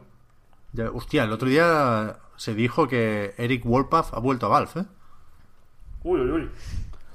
Más que volver, más que volver, como que ha confirmado que sigue trabajando para ellos, ¿no? O sea, no, no, no está en nómina, digamos. Ah, no. No, no, no, no, no. O sea, la, la, la cuestión es que no, no sé exactamente a raíz de qué. El tío comentó que él nunca había dejado de trabajar en el sentido de colaborar con Valve o de pasarles facturas de vez en cuando, vaya, como freelance. eh, que únicamente ya no estaba en nómina. Vale, vale. Pero vale. que el tío como que había confirmado que ahora está... eh, de- tiene pinta de ser un- típico rol más de asesor que de de picar guion o lo que como, como quieras decirlo como que está un poco metido en todo como ases- eso asesorando como que comentaba que estaba echando un cable a no sé quién a no sé cuál a no sé cuál entre ellos a In the Valley of Gods de hecho Es que se voy a decir, a mí me, me pega mucho el Wolpath en Camposanto. sí sí total total O sea, Camposanto parece el típico estudio que, que empieza seriote, ¿no? Por, por- por- porque creo que para hacerte respetar lo mejor es contar una historia seria. Aunque ya había comedia en Firewatch. Y creo que no, no espero tanta en The Valley of God. Pero me imagino a esta gente haciendo un tercer proyecto que sea por las risas, por ejemplo. O sea, ¿por qué no? Ahora de repente se me había olvidado que, que Valve había comprado Composanto, tío. Sí, sí. Y me he quedado un poco. Dios, qué fuerte. Sí, es lo típico que no yo, Que yo no lo he tampoco lo tengo muy todo. en mente pero sí sí ahí están yo joder el otro día no sé exactamente a raíz de qué me puse a recordar el Firewatch y es la cosa más tocha que, que ha pasado en, en la vida eh Me vaya flipa. puta locura Muy bueno, joder. o sea sí sí es muy tocho es muy tocho el Firewatch Es que yo, a veces, seguro que, que, que ya lo habéis visto, ¿no? Pero que a veces digo que 2019 va a ser la hostia y a veces digo que. que prevé, ¿no? Un año más de transición, de no sé qué. Pero porque es que llevamos muchos años que son la hostia. O sea, Es que estamos más cerca del malo, ¿no? Por estadística ya que haber claro, uno malo ya que, mismo. que es, que es lo normal, que un año sea la hostia.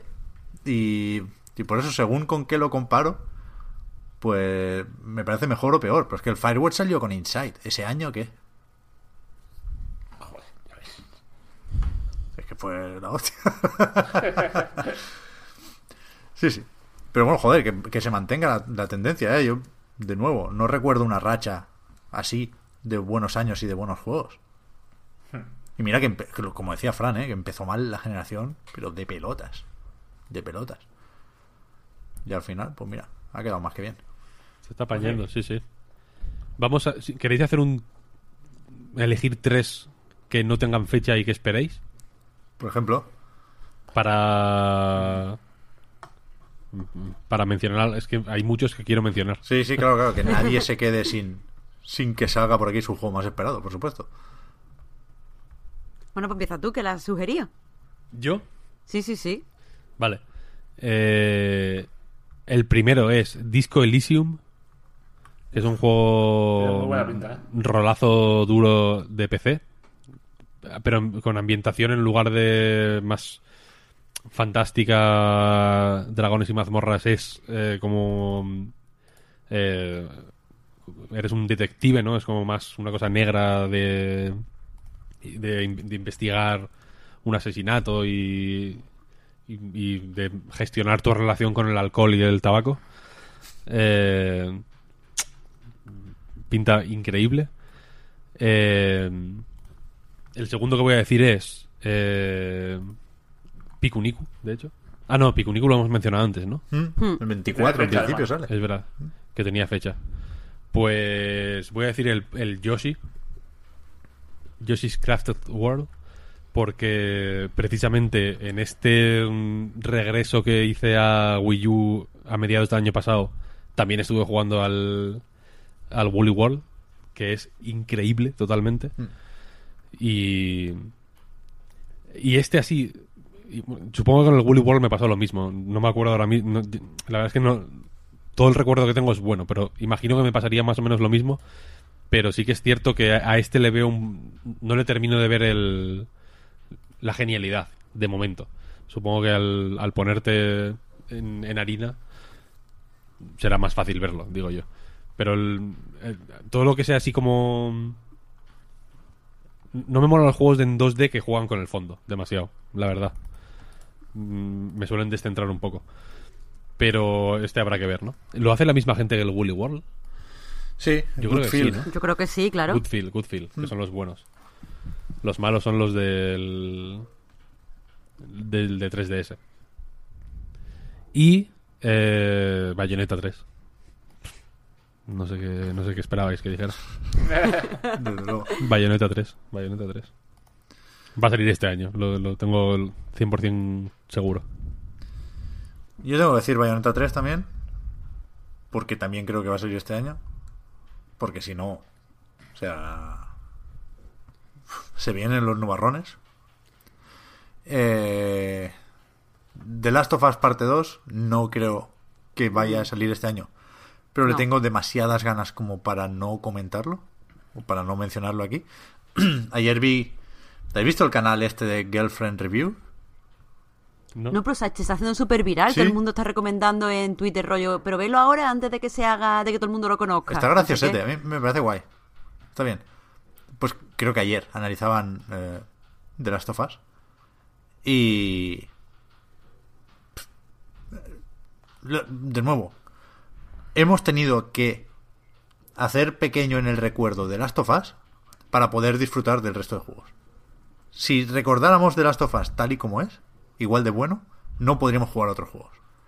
Con lo cual, cada vez que veo The Last of Us, primero digo- le grito a, mi señora, pero ¿cómo metieron esto en una Play 3? ¿Pero ¿Esto qué es? ¿Pero qué?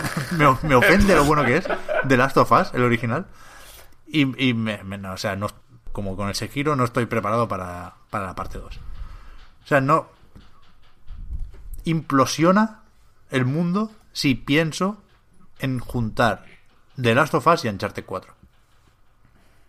Que es lo que en principio deberíamos esperar de, de The Last of Us parte 2 demasi- demasiado tocho, para ser verdad.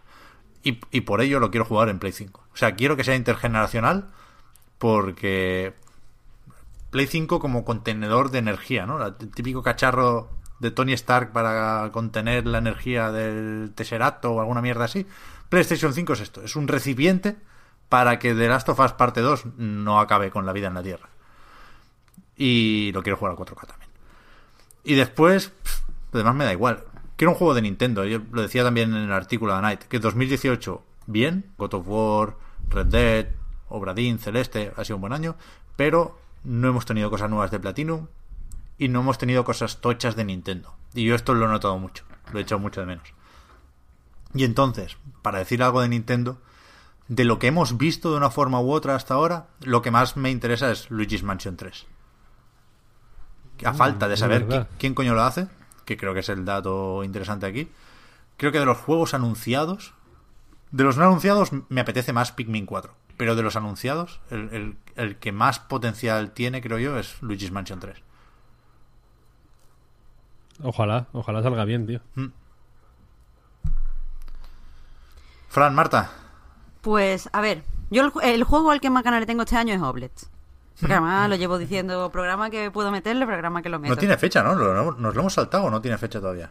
No tiene fecha, se supone que tiene que salir en verano, creo. Lo último que leí era eh, el segundo cuarto. Ujú.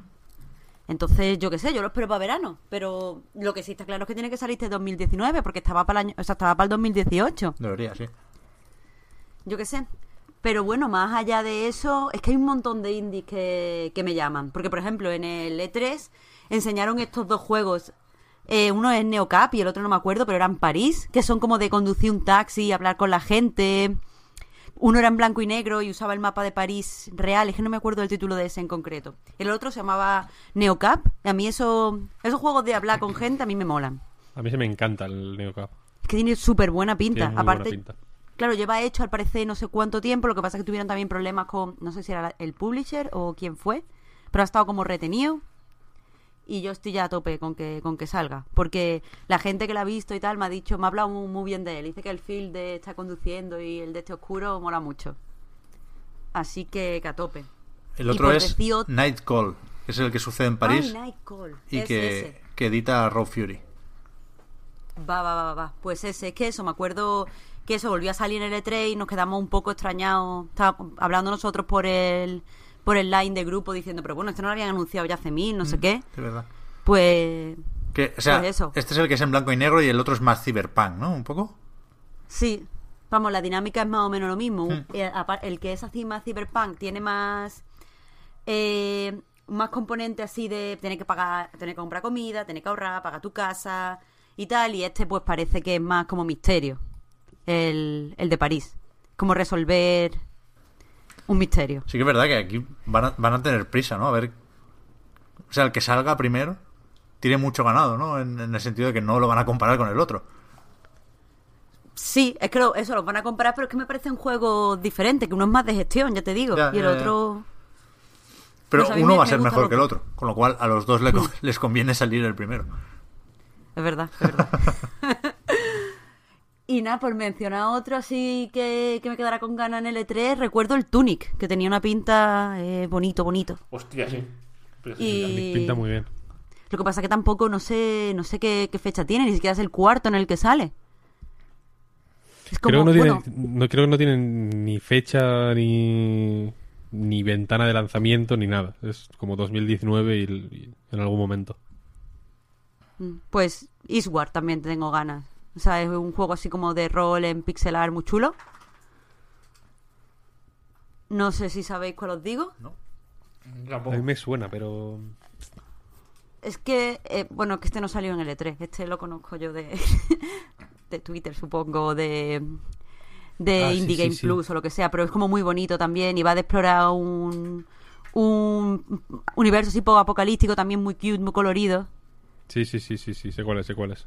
Ah, pues eso es lo que le tengo así gana a priori. Por supuesto también al Yoshi, gana infinita. Por supuesto al Animal Crossing, que yo creo que va a salir este 2019 también. Uf, yo este Hay creo que no, fe. ¿eh? Ay, Pep, pero sí que... bueno, en realidad tienes un poco de razón, porque mira cómo a Pokémon lo llaman Pokémon 2019, pero a, a Animal Crossing lo llaman Animal Crossing Switch. Así que puede pasar cualquier cosa. O sea, me parece demasiado. O sea, la primera mitad del año no va a salir ni de coña. Porque No. ya hay mucho por ahí. Y me parece demasiado para el cuerpo juntar Pokémon y Animal Crossing, ¿eh? En un trimestre. Pues, pues mientras vosotros mm, os hacéis espadachines japoneses, porque hago yo, pues algo tendré que hacer. Es que se solapa Bueno, el mucho, Yoshi, ¿eh? el Yoshi estará por ahí. El. Yoshi sí, hombre. Sí, tiene verdad que tiene pintaca el Yoshi, no sé. Yo no soy tan crítica con Víctor con la interacción con los fondos. A mí me parece maravilloso. Yo lo digo por, por, por experiencia, vaya. Que generalmente los juegos de plataformas que conozco que se juega con el fondo más de la cuenta, lo, lo suelo ver como confuso. Menos centrado, vaya. Hmm. No, sí, entiendo lo que quiere decir, ojalá. entiendo lo que quiere decir. Y nada, Fran, tu turno.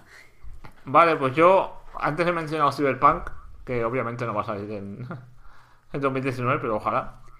Y voy a mencionar tres más pequeñitos. Uno es Sable, que nos enseñaron en el 3 que es acojonante. Es este juego que es como... que Es como la vaina esta de Star Wars, ¿no? Exacto, que es con, con una estética como de TVO francés, rollo Moebius, una cosa así acojonante, visualmente es increíble. Que yo creo que puede ser el gris de 2019, fíjate, en cierto modo. Em, el otro sería uno que se llama A Plague Tale Innocence, que es uno de Focus, que es uno de estos juegos doble A que hacen los franceses, ¿no? Que a veces mm, a veces salen regulillos, a veces sale algo decente. Que es sobre dos niños en una dos hermanos en la Francia, en la París del siglo XV creo que es, del siglo XIV, perdón. En, plena peste bubónica, con, la, con los- la Inquisición, y la guerra de los 100 años y tal. Que hay un montón de ratas, os suena, ¿no? Pero eso se ve bastante increíble, ¿no? Ese se ve bastante bien. Excepto las caras no, que están ahí un poco tal. Sí. el gameplay Lo que es la física guapo. de las ratas, de, la- de las multitudes, Sí, sí, sí, está muy conseguida. ¿Cómo se llamaba este, Fran? Perdona. A Plague Tale Innocence. Y eso, tiene muy buena pinta. Además, pues no he visto, hay muchos sigilos, mucho. Tenés enemigos que son humanos, que son los, los inquisidores, los soldados, y, y los puedes. O sea, con muchas zonas que tienes que, que tirar de ingenio y utilizar a las ratas, ¿no? Las ratas huyen de la luz, pero las puedes atraer hacia, hacia enemigos, por ejemplo, para que los devoren y tal, y puede estar muy guapo, tiene muy buena pinta mucho puzzle, ¿no? De pasar por aquí, tu- tumbando esto, pasando por encima y tal. Y a mí ese rollo me mola. Y el tercero es uno que se llama What the Golf, que es un poco el juego cómico. Que últimamente parece que los juegos cómicos han caído, ¿no? Ya no, ya no, ya no se hacen tantas tantas cosas en plan comedia, ¿no? Tantas cosas graciosas, ¿no? Lo último, el Donut Country se podría considerar comedia, pero tampoco no mucho, ¿no? Y este va un poco, tiene- visualmente se parece un poco a Donkey Country y va de, es un juego de anti-golf, se llama. Que es de, básicamente con la mecánica del golf hacen muchas cosas, que gol- golpear varias cosas de manera ridículas y surrealistas. En plan, eh, hay una pantalla que es bastante normalita, que es de meter un, un huevo en una sartén para freír, ¿no? Pero luego hay otro que es de, de empujar una casa a golpes de golf hasta tirarla por un precipicio y cosas así muy absurdas. Este tiene una una que me, que me flipa, que me parece brillante, que es, eh, que, es- que es en vez de una pelota o lo que sea, llevas un coche. Sí, sí. Como como que va derrapando el coche y tienes Sí. como que darle fuerza para atrás y soltarlo y Sí. va para adelante. Es como la me- lo- el rollo del golf, la mecánica eh, sintetizada de golf, pero aplicada a, a- a cosas surrealistas, ¿no? A, a- a chistes visuales, ¿no? Más bien.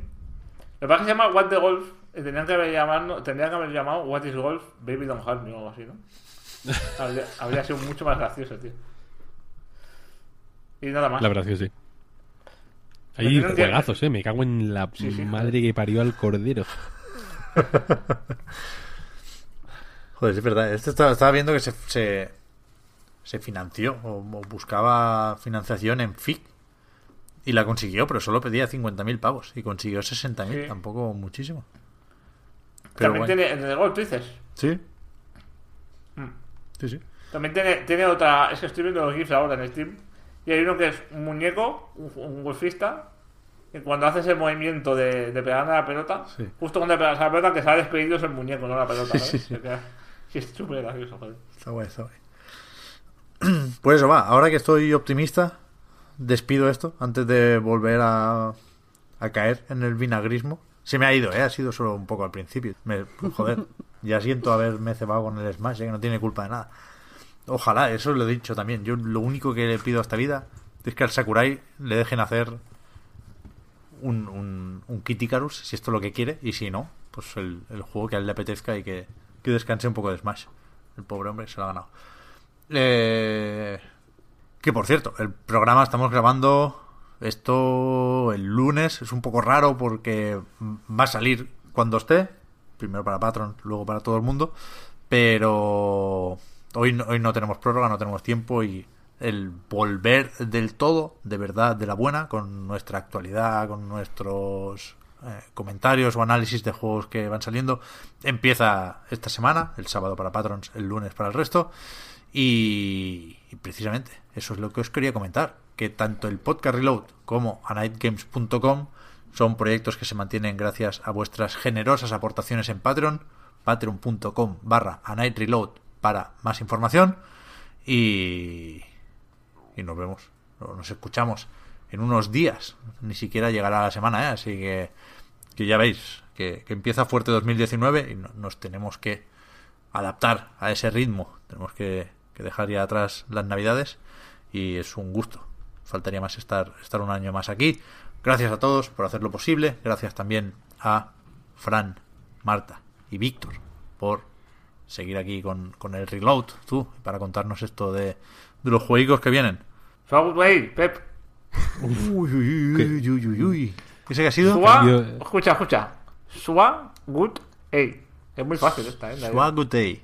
Este mola, ¿eh? Esto es de nada en indie. ¿En qué? En indie. Sí. En lo, lo opuesto a triple A, ¿no? Digamos. Es que no sé cómo se pronuncia indie en realidad, es muy triste esto. ¿Hindi? No sé. ¿Pero qué es? O sea, a riesgo de quedar como un auténtico inculto. Lo, lo que se habla en la India. Lo que se habla en la India, tío.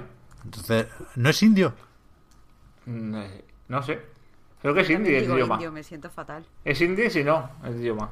¿Cómo va a ser indio el idioma? ¿En serio?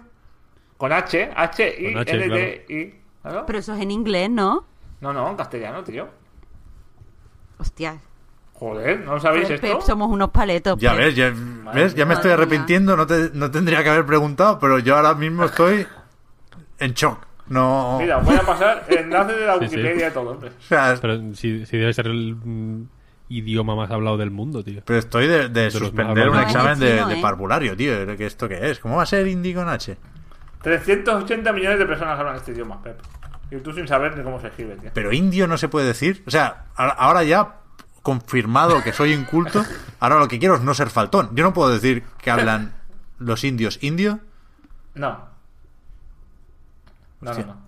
No, no, no puedes, no puedes, tío. No puede, no se puede, está prohibido. Viene la policía y te, te da en la cabeza. Pues pido desde aquí disculpas por todas las veces que lo pueda haber dicho, tío.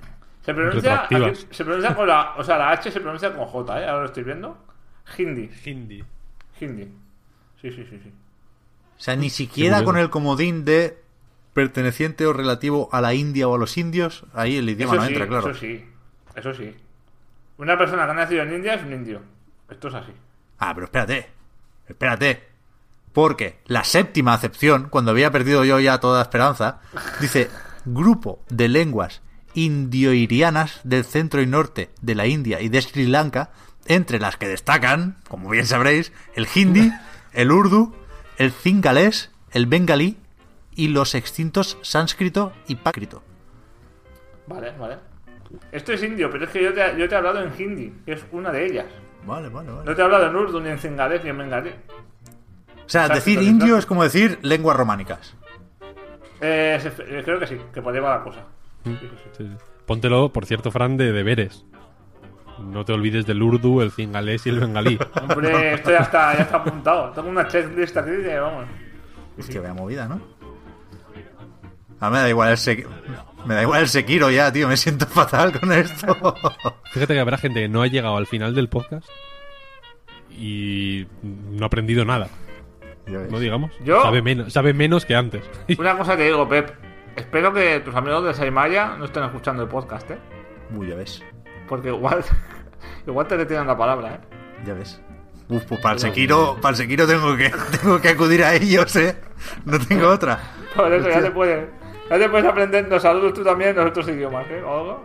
Ya ves, ya ves, hostia. Pues eso, joder, muy bien, Fran, a tope. Pues nada. Nos vemos la semana que viene con Vete tú a saber qué lección sobre, sobre idiomas del mundo.